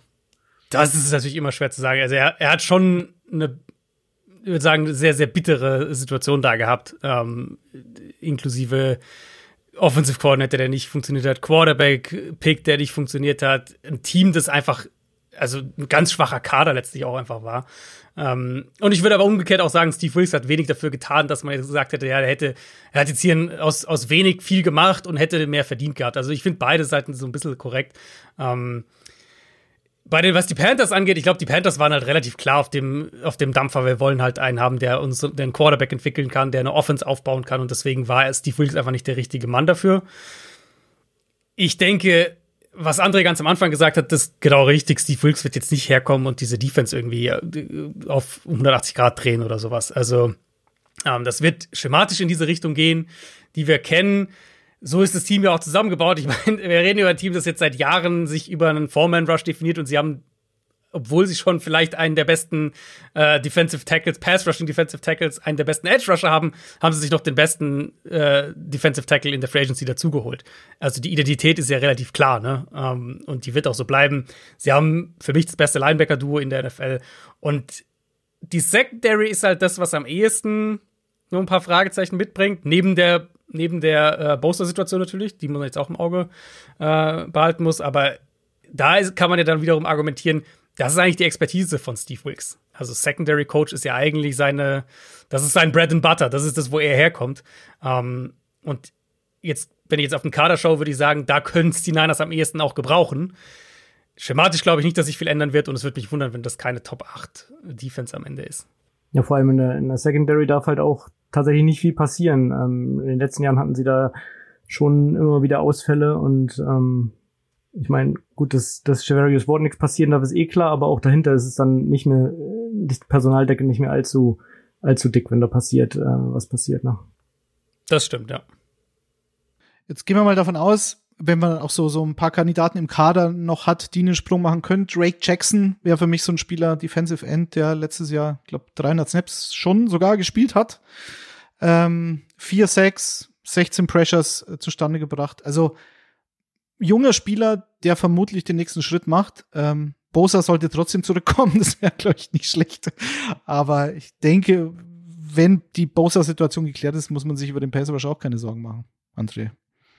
Nee, nee, Jackson muss auf jeden Fall den nächsten Schritt machen. Das wird, glaube ich, auch von ihm erwartet. Letztes Jahr hat er ja ganz gut angefangen und ist dann so ein bisschen gegen diese Rookie-Wall gelaufen. Ähm, ist dann, hat er nicht mal mehr im Spieltagskader gestanden zum Ende hin, obwohl er nicht verletzt war, äh, teilweise. Ähm, ich denke, von dem kann man sich auf jeden Fall die Saison ähm, einen Sprung erwarten. Und, und generell ist ja auch äh, Defensive Line Coach Chris Kusarik immer so ein bisschen der eine der geheimen Trümpfe der Niners, weil der immer aus irgendwelchen äh, daher, ich sag mal, dahergeholten Spielern dann irgendwie ähm, richtig was rausholt. Ich meine, zum Beispiel Charles O'Manahu war letztes Jahr ein gutes Beispiel, den hatten sie irgendwie für einen Siebtrunden-Pick geholt.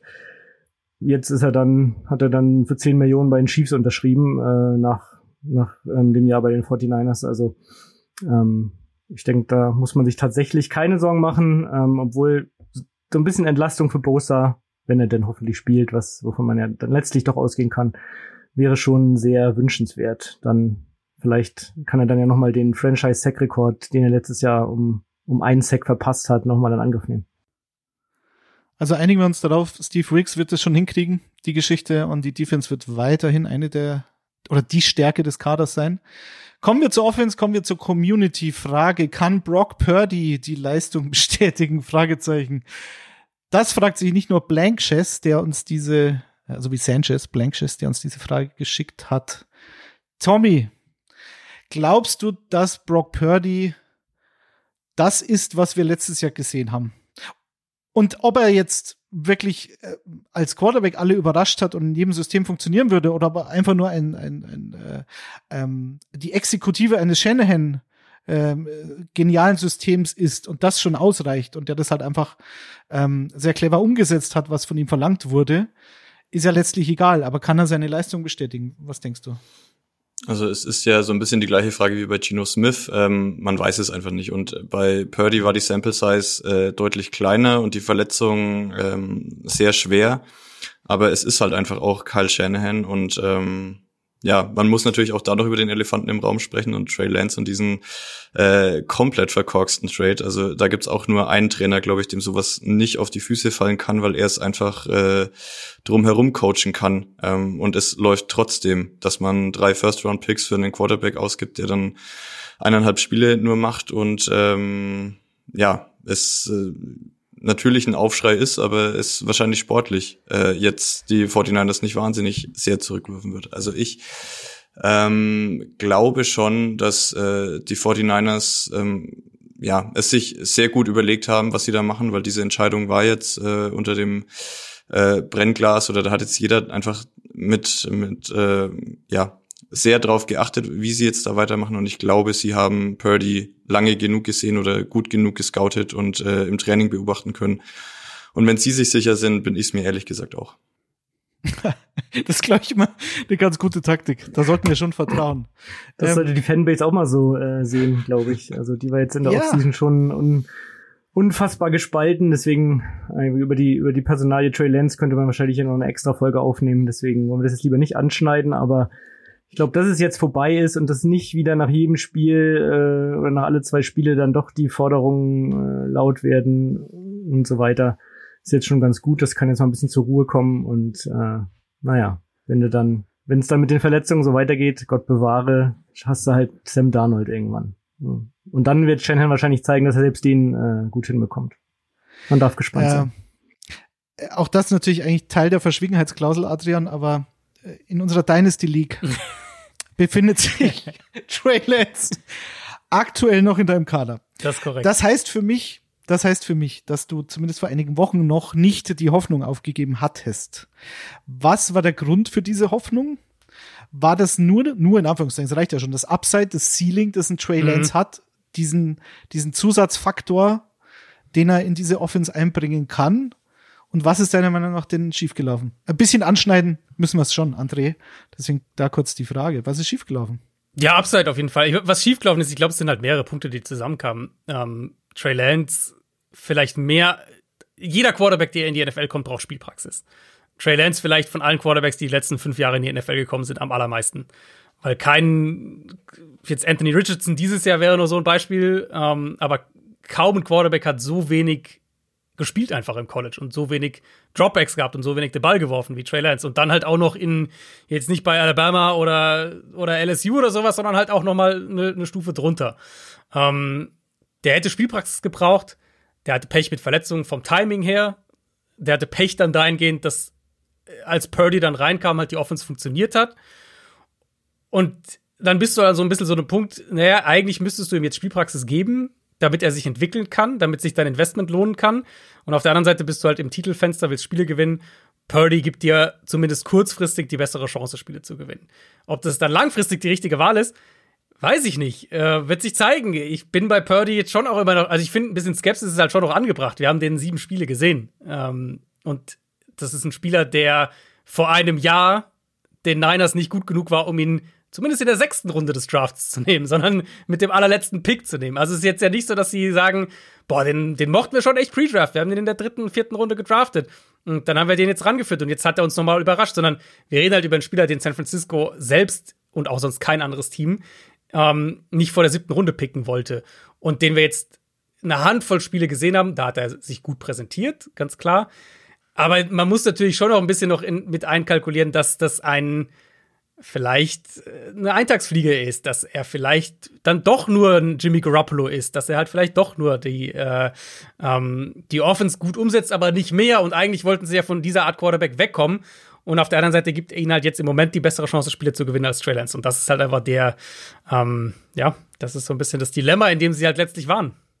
Ja, äh, stimmt natürlich. Also äh, wurde natürlich auch von Shanahan in den, in den sieben Spielen, die wir gesehen haben, irgendwie perfekt gemanagt. Ähm, das hat Shanahan ja sowieso immer gut gemacht. Äh, einerseits immer verhindert, dass er in diese richtig klaren Passing-Situations gekommen ist und, und gleichzeitig immer wieder ähm, die Yards, Yards auf der Catch kreieren. Das, da sieht er natürlich gut aus.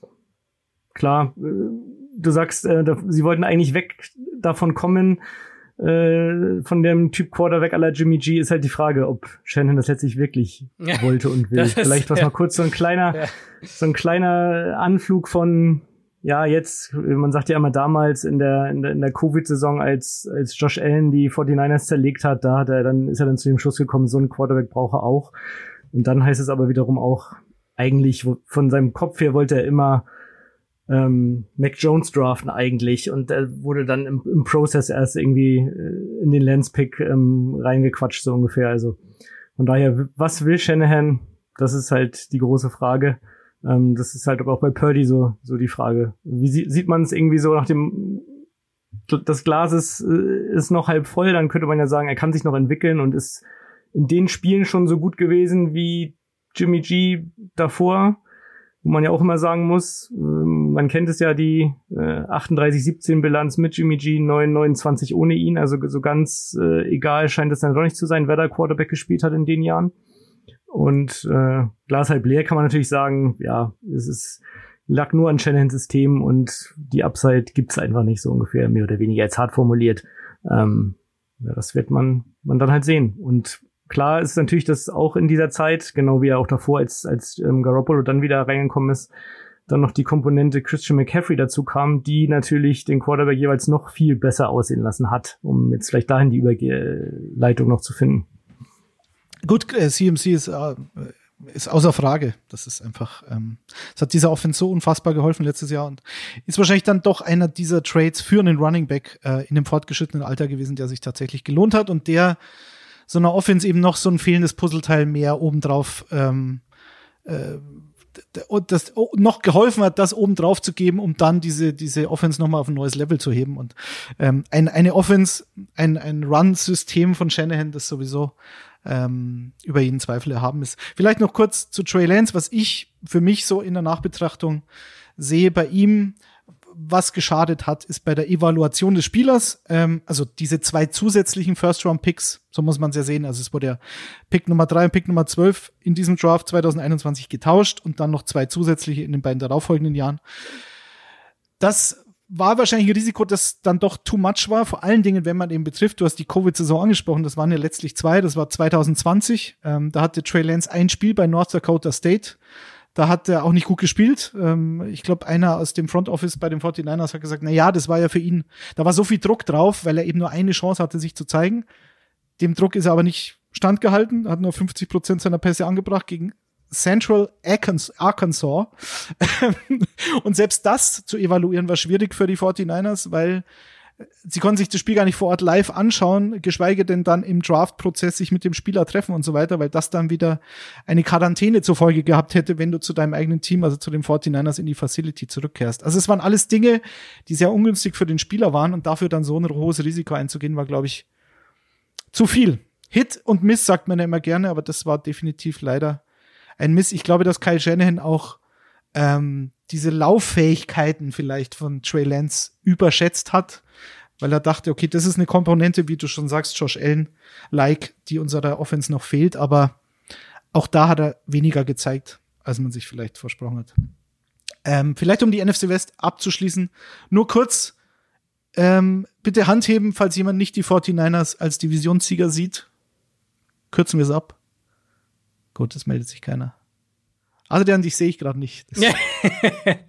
Nein, ich denke auch, dass die Niners. Ich glaube schon, dass San Francisco ein bisschen mh, hm, vielleicht so, so kleinere hol holprigen Start vielleicht hat oder nur hier und da ein bisschen sich noch finden muss mit der Bowser-Sache. Mal gucken, was, inwieweit Purdy bei 100% ist. Ähm, so ein paar Punkte kann es da schon geben, aber sie sind halt insgesamt schon einfach das beste Team in der Division. Und ich sehe auch jedes Team, ich finde, die, die Division kann man wunderbar in Tiers packen, weil jedes Team ist so ein bisschen sein eigenes Tier. Die Niners an eins, die Seahawks an zwei, Rams an drei und die Cardinals an vier. Und du hast immer, finde ich, bei, zwischen jedem Team sehe ich so schon noch mal so zwei Siege Unterschied ungefähr. Also es ist jetzt nicht so, boah, die sind irgendwie alle gleich auf und jeder könnte Erster und oder Dritter, Vierter werden, sondern ich sehe schon jedes Team so ein bisschen für sich.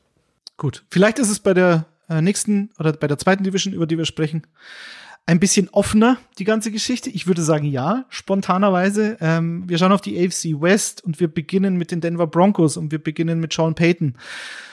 Äh, erstmal vorab vielleicht, ähm, ich bin kein Freund und Fan von Sean Payton. Äh, nicht nur wegen dieser Bounty Gate. Für alle, die es nicht wissen, was da passiert ist, am besten googeln. Das ist ähm, relativ ausführliches Kapitel in der Vita von Sean Payton äh, für das er dann auch ein Jahr von der Liga suspendiert wurde und er durfte kein Headcoach mehr sein. Irgendwann ging seine Ära bei den New Orleans Saints zu Ende und jetzt wurde er von den Denver Broncos verpflichtet und was immer über allem schwebt, deswegen ist er natürlich mein X-Faktor für dieses Team, kann Sean Payton Russell Wilson fixen? Kann er ihn wieder zurechtbiegen? Kann er das machen, was man sich von Russell Wilson erwartet hat, als man einen unfassbar teuren Trade äh, in der letzten Offseason über die Bühne gebracht hat? Da wäre für mich der X-Faktor des X-Faktors nämlich eher diese, diese Laufoffensive, die Sean Payton mitbringt nach Denver, die ist für mich fast noch entscheidender. Ähm, zwischen 2017 und 2020 waren die, die Saints Nummer zwei, ähm, was, was die Metriken betrifft, in der Liga unter Sean Payton. Das zweitbeste Team waren eigentlich nur die Baltimore Ravens, auch das keine Überraschung. Und ich glaube, dass Denver mit Sean Payton eine sensationelle äh, Run-Offense stellen kann. Und das dann natürlich äh, in der Konsequenz auch Russell Wilson helfen wird.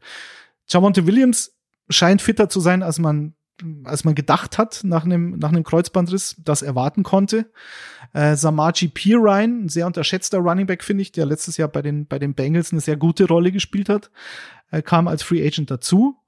Dazu hast du eine O-Line, die verstärkt worden ist mit Ben Powers auf Guard und Right Tackle Mike McClinchy. Äh, den kennt André von den 49ers. Und Sex Treve ähm, ist der Offensive Line Coach, dem auch viel zugetraut wird. So, jetzt gehst du also mit zwei Neuverpflichtungen in die Saison. Garrett Bowles scheint mir ein nach Anfangsschwierigkeiten guter Left Tackle zu sein, sich dahin zu entwickeln. Äh, Quinn Meinerts ist einer der besseren jungen Center in der Liga. Äh, be beziehungsweise ähm, besseren Guards in der Liga und ich glaube, wenn du von, von Lloyd Cushenberry auf Center noch eine bessere Performance erwarten kannst, sollte das eine Stärke dieser Offense sein.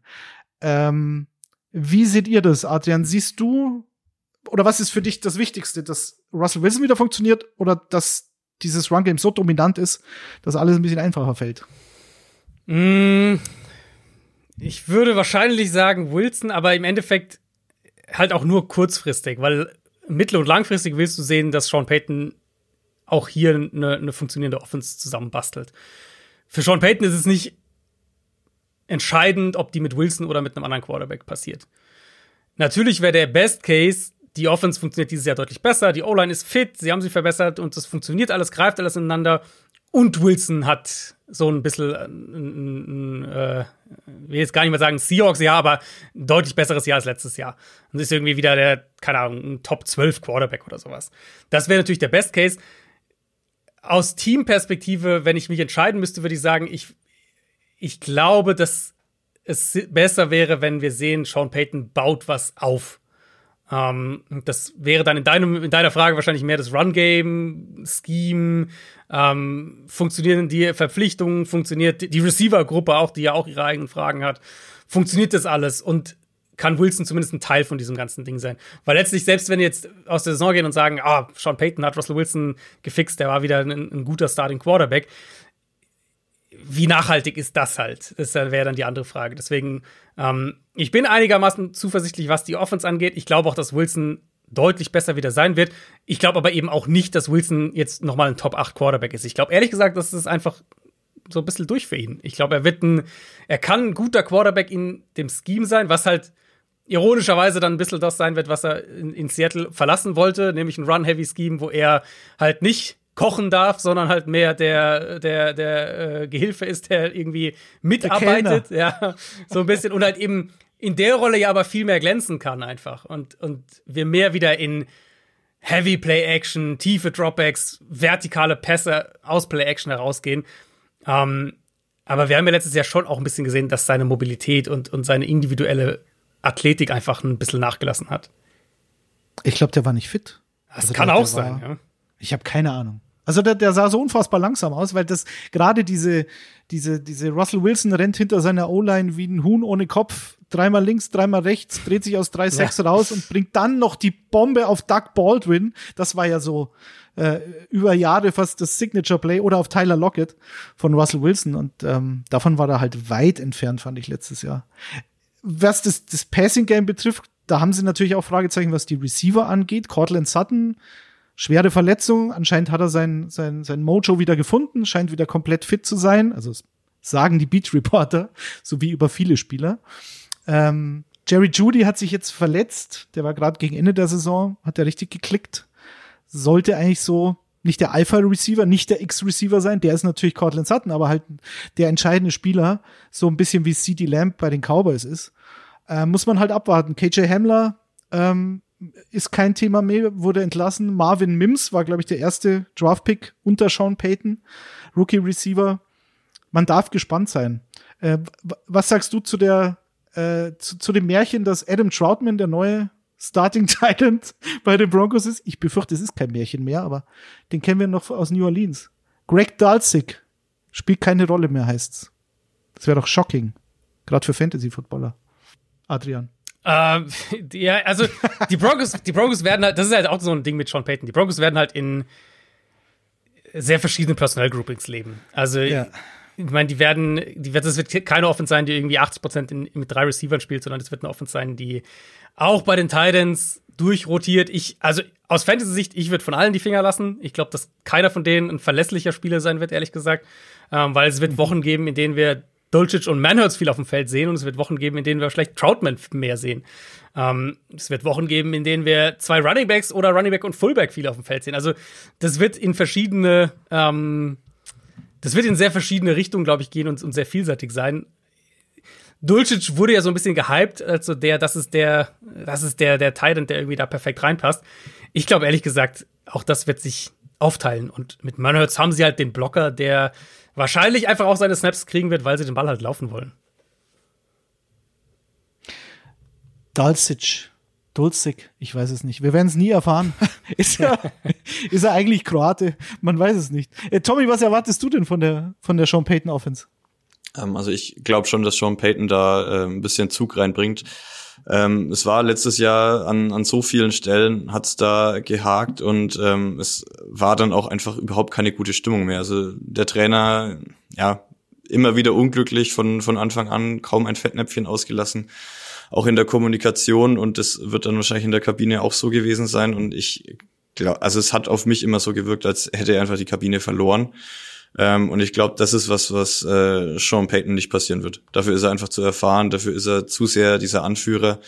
Ähm, ja, ich war auch kein, kein großer Fan oder bin kein großer Fan, einfach aufgrund dieser Falcon Saints Geschichte, weil äh, ja, hat mich immer wieder geärgert, aber ähm, ich halte fachlich sehr viel von ihm und ich glaube schon, dass er ähm, ja, da was aufbauen kann und wie lange dann der Russell Wilson eine Rolle spielt oder ähm, ob sie dann tatsächlich irgendwann sagen, okay, nee, der, der Arm reicht uns nicht mehr oder ähm, er ist jetzt einfach durch und wir schlucken den Cap-Hit und bauen aber mit einem neuen ähm, jungen Quarterback was auf. Das kann ich mir in Denver schon auch vorstellen.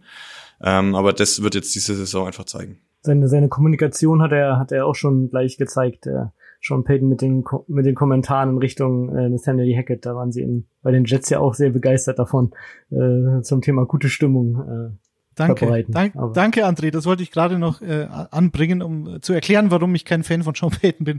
Und da gab es äh, jetzt bei Hard Knocks, glaube ich, in der, in der, zweiten Episode äh, Aaron Rodgers, wie er da von, äh, von NFL Network interviewt wird und sagt, ähm, halte, halte den Namen meines Coaches aus deinem Mund heraus, ähm, halt die Klappe.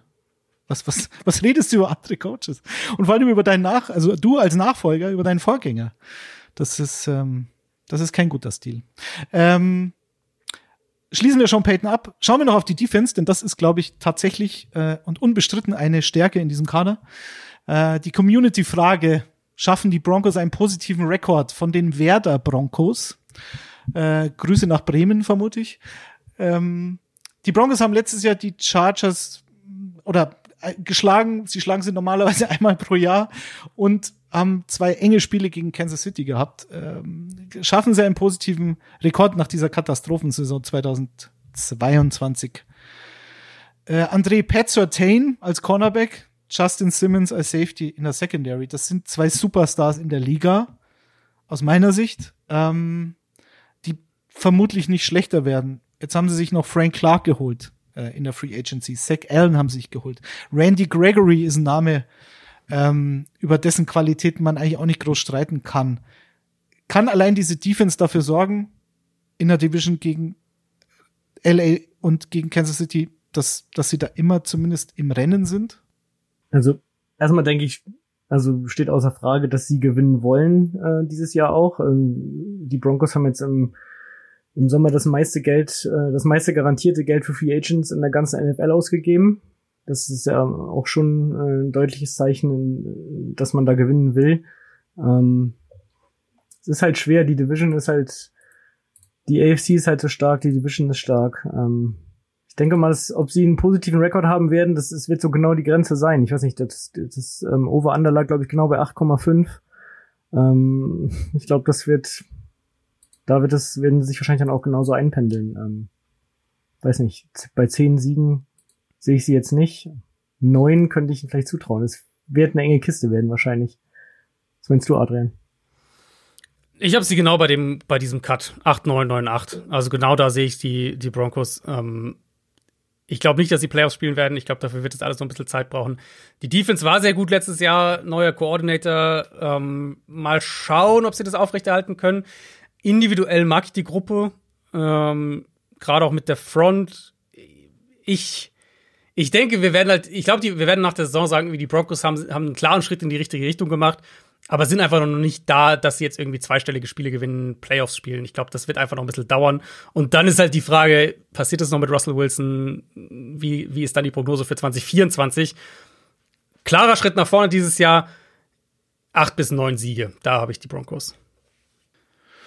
Apropos klarer Schritt nach vorne, kommen wir zu den Raiders. Das ist nämlich die große Frage. Ich glaube, die Raiders ähnlich, deswegen ist die Community-Frage auch ähm, die gleiche wie vorhin bei den Cardinals. Können die Raiders positiv überraschen? fragt Kaio Krämer. Tommy, dein Team, die Raiders in dieser Division, mh, hm, letztes Jahr sechs Siege, mh, hm, hat mich fast schon positiv überrascht. Jetzt ist halt die Frage, was hältst du von Josh McDaniels und was ist für dich der X-Faktor dieses Teams? Auch hier muss man wieder definieren, was denn eine positive Überraschung ist. Also sechs Siege waren ähm, ja schon schon auch beachtlich, weil auch die die Raiders haben einfach wahnsinnig viele Baustellen.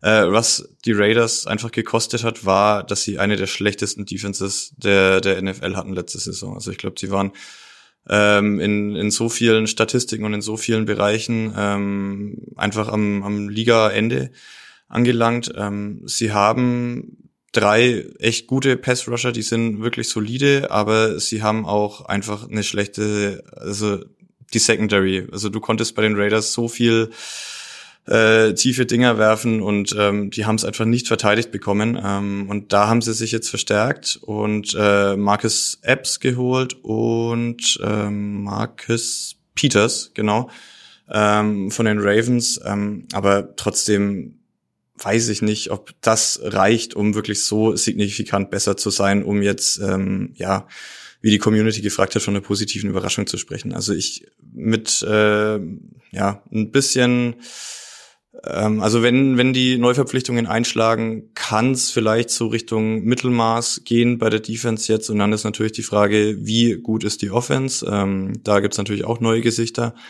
Ähm, sieht alles ein bisschen nach Patriots aus, aber äh, sind dennoch die Raiders.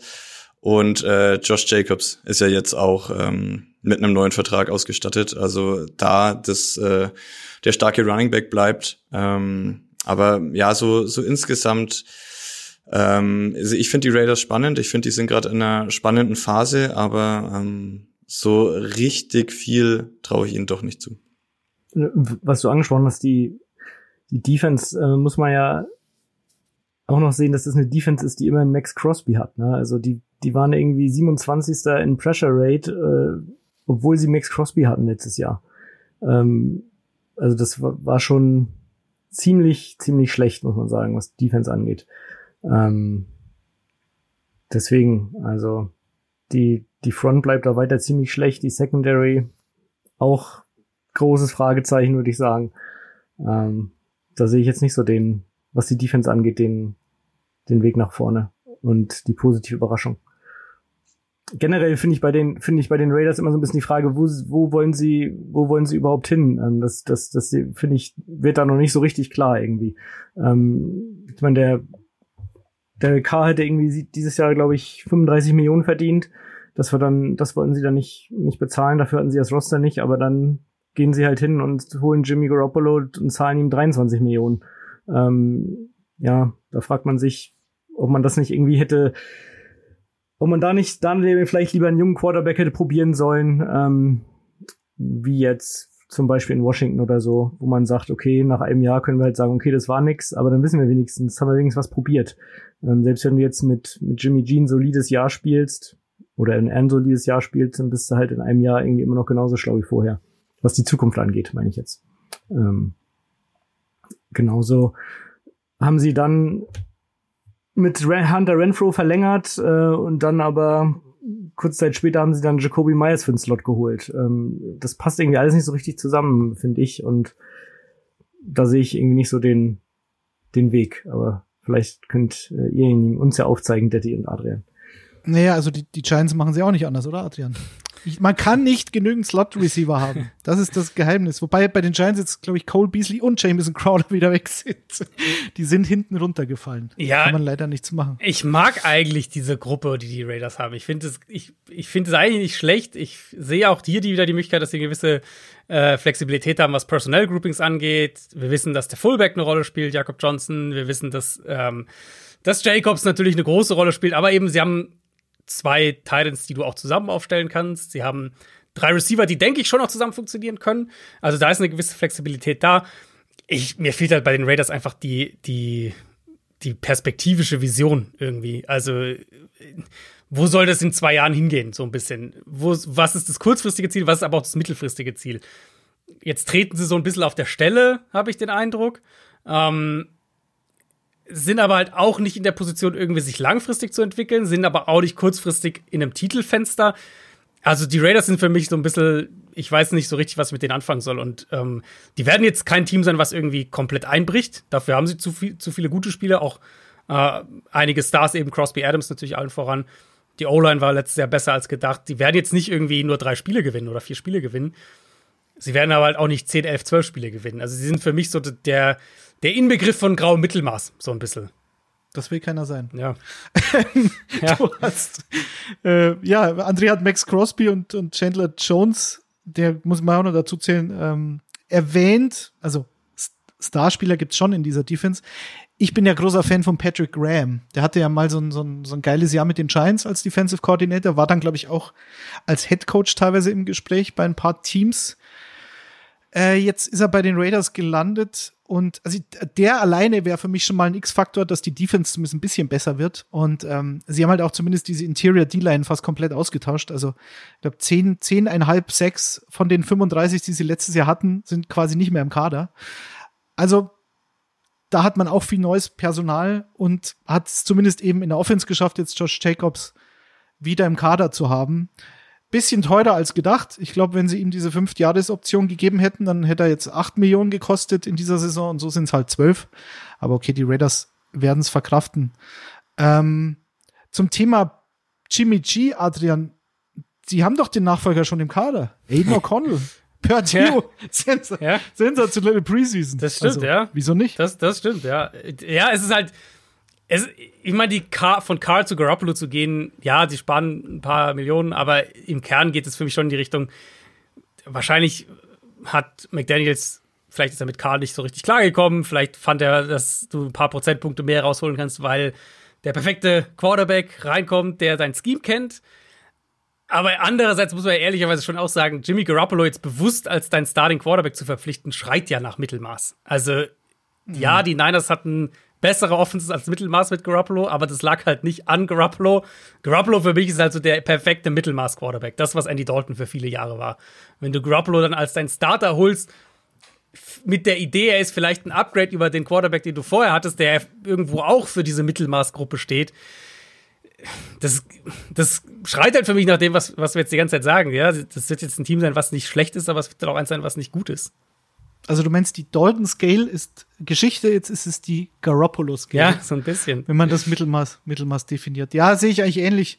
Ähm, wir hatten ja auch in der, in der Offseason, als es da um diese, um dieses Quarterback-Karussell ging, hatten wir das Thema natürlich auch. Und dann war halt so die Frage, okay, Derek Carr und Jimmy G ja, das ist so, so wie diese Spider-Man-Meme, ja, so ein bisschen, die sich so ja. gegenüber, ja. gegenüberstehen. Und äh, klar sind es andere Typen noch äh, und ich glaube sogar das Upside und die Risikofreude, wenn er einen Lauf hat, gefällt mir bei Derek Carr besser. Natürlich auch die Fehleranfälligkeit, wenn er dann keinen Lauf hat, so wie letztes Jahr. Mhm. Äh, Jimmy G ist halt Jimmy G. Also das ist fast eine eigene Kategorie, finde ich.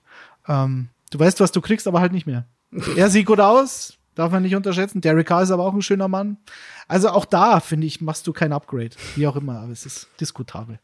Ähm, gut, mal schauen, was wir von den Raiders erwarten können. Äh, kommen wir zu einem Team, was äh, jedes Jahr aufs Neue, ich weiß nicht, ob man enttäuscht sagen kann. Es ist auch hier wieder eine Frage der, der, ähm, der Erwartungshaltung. So. Und wenn man von den Chargers immer viel erwartet, dann enttäuschen sie jedes Jahr. Letztes Jahr hatten sie zehn Siege ähm, waren in den Playoffs, haben dann natürlich ein bisschen überraschend gegen Jacksonville verloren. Nach einem bisschen ungünstigen Spielverlauf, um es so zu formulieren. Und wenn du so ein Spiel noch verlierst, dann war die Saison natürlich eine Enttäuschung, kann ja gar nicht anders sein. André, was ist für dich ähm, der X-Faktor bei Tommy? Was die Secondary der Raiders? Was ist es bei dir bei den Chargers? Ja, erstmal nochmal, ja, letztes Jahr hatten wir ja auch in der, in der Preview gesagt, eigentlich, dass die Chargers einen Top-Kader haben. Dann haben sie irgendwie ja schon underperformed, obwohl sie es, wenn man sieht, wie viele Spieler dann und wie viele Leistungsträger da verletzt waren, ähm, natürlich schon irgendwie noch gerettet haben. Was vorwiegend äh, damit zu tun haben, dass sie einen absoluten Elite Quarterback äh, in ihren Reihen haben mit Justin Herbert. Was uns äh, zu meinem X-Faktor führt, nämlich die ähm, Justin Herbert unter dem neuen Offensive Coordinator Kellen Moore, der aus, aus Dallas kam. Und da die Frage, ähm, schafft es, schafft es Kellen Moore, ähm, Herberts Fähigkeiten komplett zur Entfaltung zu bringen. Weil, weil vorher war es unter dem, dem Vorgänger ähm, Joe Lombardi war es ja irrerweise so, dass du diesen Quarterback mit dem wahrscheinlich größten Raketenarm der NFL hast, ähm, aber letztlich die niedrigste Durchschnittstiefe ähm, in deinen Pässen der ganzen NFL hast. Und ähm, ja, das, das äh, irgendwie immer so ein Problem irgendwie ja war, dass äh, sie es nicht geschafft haben, ein bisschen mehr aus äh, Herberts Arm da rauszuholen. Ähm, und das sollte jetzt auf jeden Fall ein Upgrade sein. Was auf jeden Fall da auch nötig sein wird, du hast es bei den Broncos gesagt, ähm, das Laufspiel war auch völlig unterirdisch in der letzten Saison. Ähm, das muss ich auf jeden Fall aussteigern. Das hat dann immer dafür zugeführt, dass, äh, dass Herbert natürlich auch schon relativ früh immer in dieser zweiter und langen äh, Situation stand und dann schon immer unter Druck äh, stand, das Passspiel da ähm, in Gang zu bringen. Also deswegen wird mein X-Faktor sein, auch wenn es natürlich bei den Chargers noch viele andere in anderen Bereichen gibt. Ähm, ob das endlich klappt, dass wir endlich mehr Deep Plays und Big Plays von Justin Herbert sehen. Ich denke mal, das würdet ihr euch auch wünschen, oder? Naja, Kellen Moore ähm, ist eben gewechselt von, von, von den Cowboys zu den Chargers. Äh, so habe ich den Namen so, gar nicht gesagt. Oh, sorry. Nee, nee, äh, war, war so ein bisschen also, der, der, der, der Scapegoat äh, in Dallas. Also da ist dann nicht der Head Coach gegangen worden, sondern der Offensive Coordinator mit der Begründung von Mike McCarthy. Wie war das gleich? Ähm, wir, wir machen zu, zu viele Punkte zu schnell oder so ähnlich. Ich weiß nicht. Also, sie haben das so verkauft, als ob es schlecht wäre, Punkte zu machen. Die Offense in Dallas war in den Top 4 in den letzten vier Jahren, äh, was Punkte pro Spiel betrifft, fast 28. Yards pro Spiel, fast 400.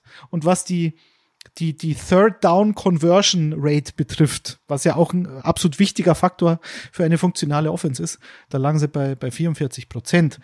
Adrian Kellenmoor und Lombardi, wenn man die jetzt so gegenüberstellt, das, die so auf die, die Seiten des Spektrums weiter voneinander entfernt geht kaum, oder? Also wenn ich horizontal als Gegenteil von vertikal ja, in der Hinsicht würdest du das bestätigen. Ja, in der Hinsicht, in der Hinsicht schon. Äh, in der Hinsicht glaube ich wird es ja. auch eine andere Offense sein. Ich bin immer noch ein bisschen gespannt, wo der Speed herkommen soll, weil also ja, sie haben einen Receiver in der ersten Runde gedraftet. Speedster würde ich den jetzt nicht bezeichnen, Quentin Johnston. Da hätte es andere gegeben.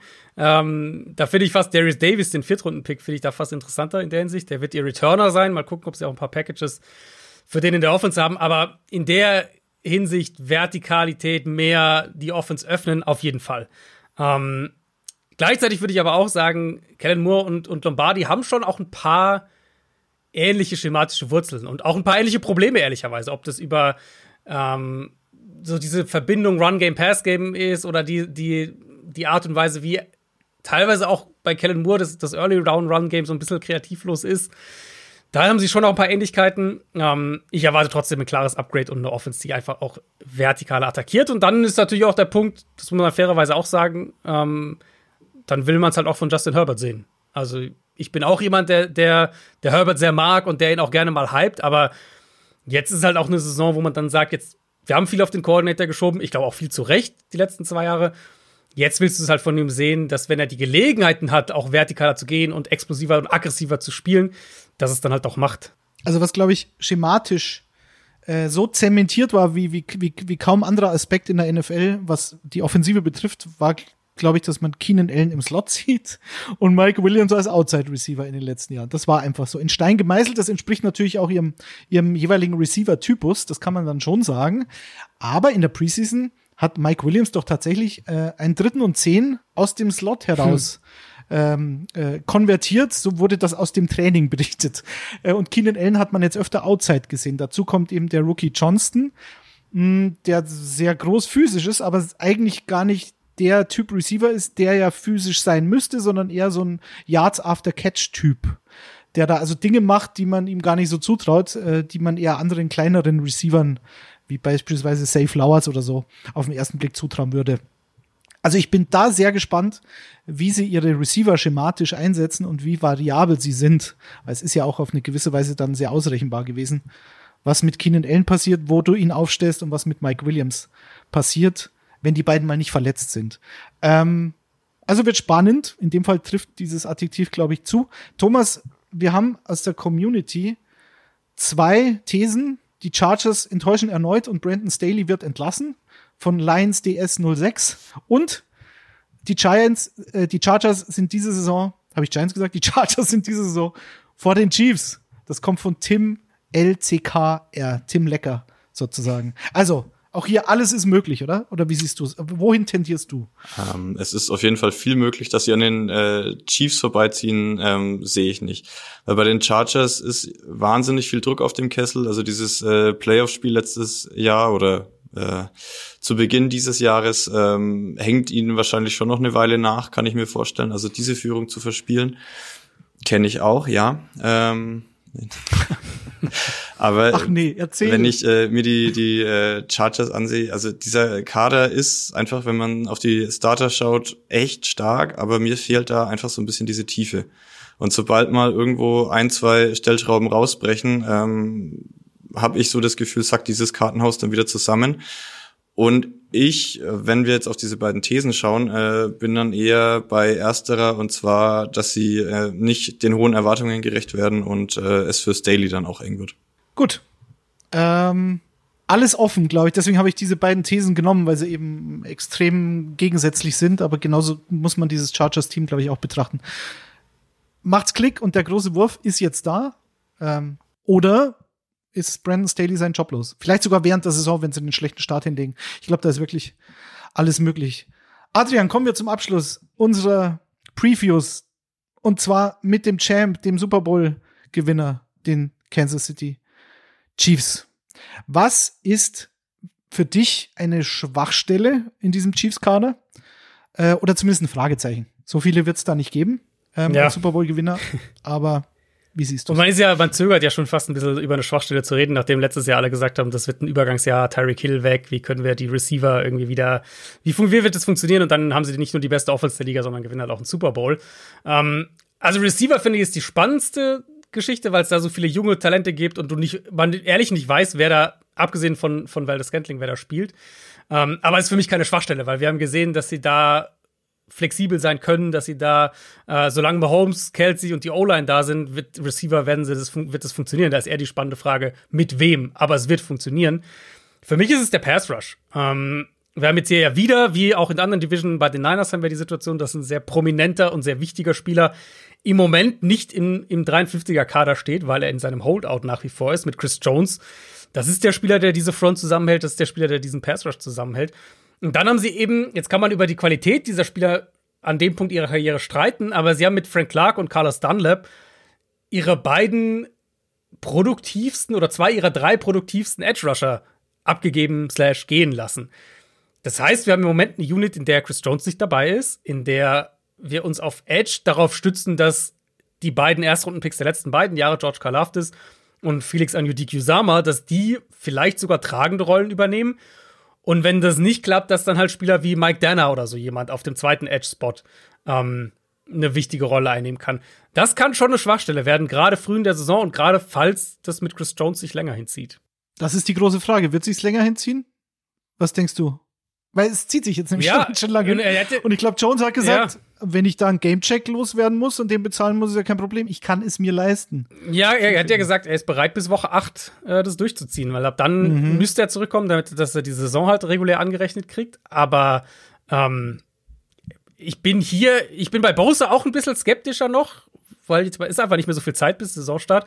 Bei Chris Jones aber mehr noch. Also bei, bei Jones, finde ich, ist, ist eine reelle Chance, dass der die ersten Spiele nicht spielen wird. Er hat ja auch gesagt, dass er den, dass er den, den Defensive Tackle Markt äh, aufmischen will, was das Gehalt angeht. Ja. Und das kann ja vielleicht heißen, dass er Aaron Donald Money will und Das ist halt die Chiefs sind das, sehr extrem. Chiefs sind das ja. geben. Ja.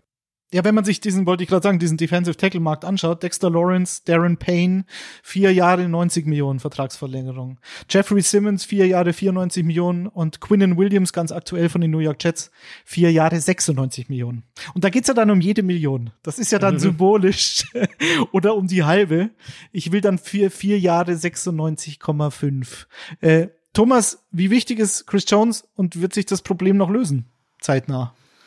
Also er ist extrem wichtig. Äh, klar haben wir äh, ja die die Chiefs, wenn man wenn man sie dann mal in der Red Zone sieht oder oder zu den Primetime Games, äh, gefühlt ist da eh fast nur die Offense auf dem Platz oder beziehungsweise es es reicht oft, wenn wenn die Offense auf dem Platz ist. Aber nein, es ist ähm, ja Chris Jones brauchen sie meiner Meinung nach schon, um, um auch wieder in dieser wahnsinnig engen, also in der Spitze auch engen AFC ähm, auch wieder ein, ein wichtiges Wort mitreden zu können. Und das muss der Anspruch sein und das ist auch der Anspruch. Und sie haben auch den Kader dafür. Also wie Adriano vorhin meinte, klar, bei den Receivern hm, ist so ein bisschen die Frage.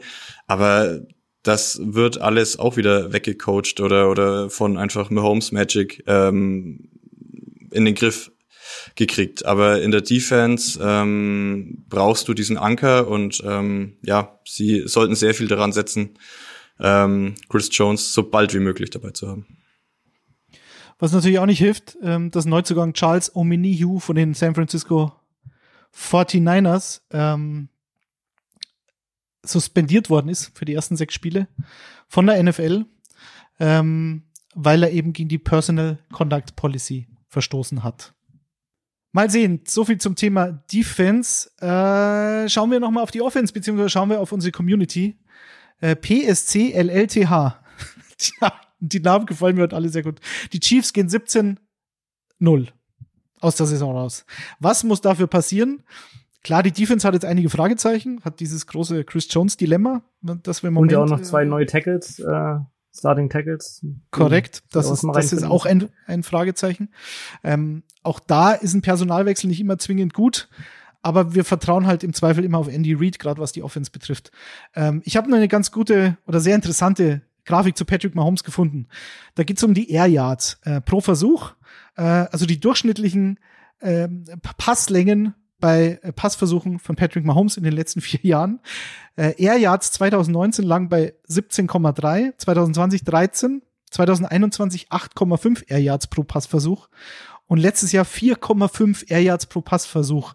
Patrick Mahomes hat 2022 41 Touchdowns geworfen und ein einziger davon war mehr als 19 Yards in der Luft. So. Adrian, erklär das kurz. Ähm, ich glaube, das ist so defensive Schemata, die sich da in den letzten Jahren gegen die Chiefs entwickelt haben, auf tiefe Safeties zu setzen. Und dann die Antwort von Andy Reid und Patrick Mahomes. Das ist schon sensationell, oder?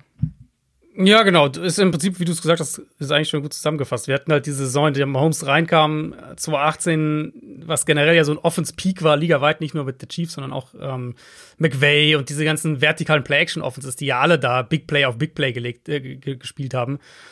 Und dann haben Defenses eben sich mehr angepasst. Wir haben diese ganze Vic Fangio, den Vic Fangio Coaching Tree, der sich dann verbreitet hat in der Liga und wir sehen eben mehr Defenses, die halt sagen, okay, wir können euch vielleicht jetzt nicht äh, auf zehn Punkte halten, aber wir können euch dazu zwingen, das Feld mit langen Drives runterzugehen und halt nicht mehr mit drei Punkten, äh, mit, mit drei Plays irgendwie ähm, zu punkten. Die Chiefs haben sich halt, es hat ein bisschen gedauert, aber die Chiefs, ähnlich ja wie auch die Bengals beispielsweise, haben sich halt dann darauf eingestellt und wir sehen eben viel mehr Kurzpassspiel, wir sehen nach wie vor das für mich beste Screen Game in der NFL und wir sehen eben auch eine Offense, die so ein bisschen ihren Fokus geändert hat, dahingehend, dass sie mehr auf die Offensive Line gehen und dann halt auch mal ein Spiel mit dem Run-Game gewinnen können, wenn das, der, wenn das, das Matchup so ein bisschen fordert. Ähm, und ehrlicherweise sind sie ja dadurch noch schwerer zu stoppen mittlerweile, weil sie halt so gut in diesen verschiedenen Bereichen geworden sind. Und wenn es sein muss, immer noch diesen Playmaker einfach auf Quarterback haben, der halt auch dann diese Big Plays dann trotzdem mal forcieren kann. Ähm, das ist super schwer, sie zu stoppen. Das macht die Receiver-Diskussion dann wieder spannend, weil sie natürlich dann gerade auch diese Slot-Underneath-Rolle ähm, neben Kelsey ist wichtig. Wir haben letztes Jahr gesehen, dass McKinnon das teilweise aus dem Backfield sehr effizient gemacht hat. Aber da werden wir halt sehen, ob ein Sky Moore den nächsten Schritt machen kann, ob ein Rasheed Rice als Rookie diese Rolle übernehmen kann, ob wir irgendwas von Kadarius Tony bekommen. Ähm, wie gesagt, aber ich habe halt wenig Zweifel daran, dass es funktioniert. Die Frage ist halt nur, äh, der, die Frage für Fantasy-Spieler ist halt nur, mit wem. Aber dass es funktioniert, da habe ich wenig Zweifel dran. Und deswegen ist es für mich halt wieder eine Offense, die wahrscheinlich nicht, also alles andere als eine Top 5 Offense würde mich halt ernsthaft überraschen. Ebenfalls. Die Frage, ob sie 17-0 gehen, äh, lässt sich schwer beantworten. Äh, also der, Schedule, der, der Schedule ist, ist schon, da wird ein bisschen dagegen sprechen, glaube ich. Weil wir haben die Division und dann halt, äh, wir haben at Jets, wir haben ähm, at, nee, gegen Philadelphia, wir haben gegen Miami, wir haben gegen Buffalo, wir haben gegen Cincinnati. Ähm, das wird mich schon sehr überraschen. Also Philly, Buffalo und Cincinnati sind allerdings alles Heimspiele. Das, das stimmt, macht die Sache damit ein bisschen einfacher. Adrian, vielen Dank, dass du heute zu Besuch warst bei uns. Äh, Sehr gerne. In unserer letzten Division Preview. Nächste Woche geht's los. Ab jetzt gibt es Icing the Kicker wieder wöchentlich. Vielleicht zum Abschluss nochmal ähm, fürs Protokoll. Äh, wen habt ihr als Divisionssieger in der AFC West? Ich wünsche mir die Chargers. Kansas City. Ist, ist Kansas City. Kansas City. Alles klar, Adrian. André?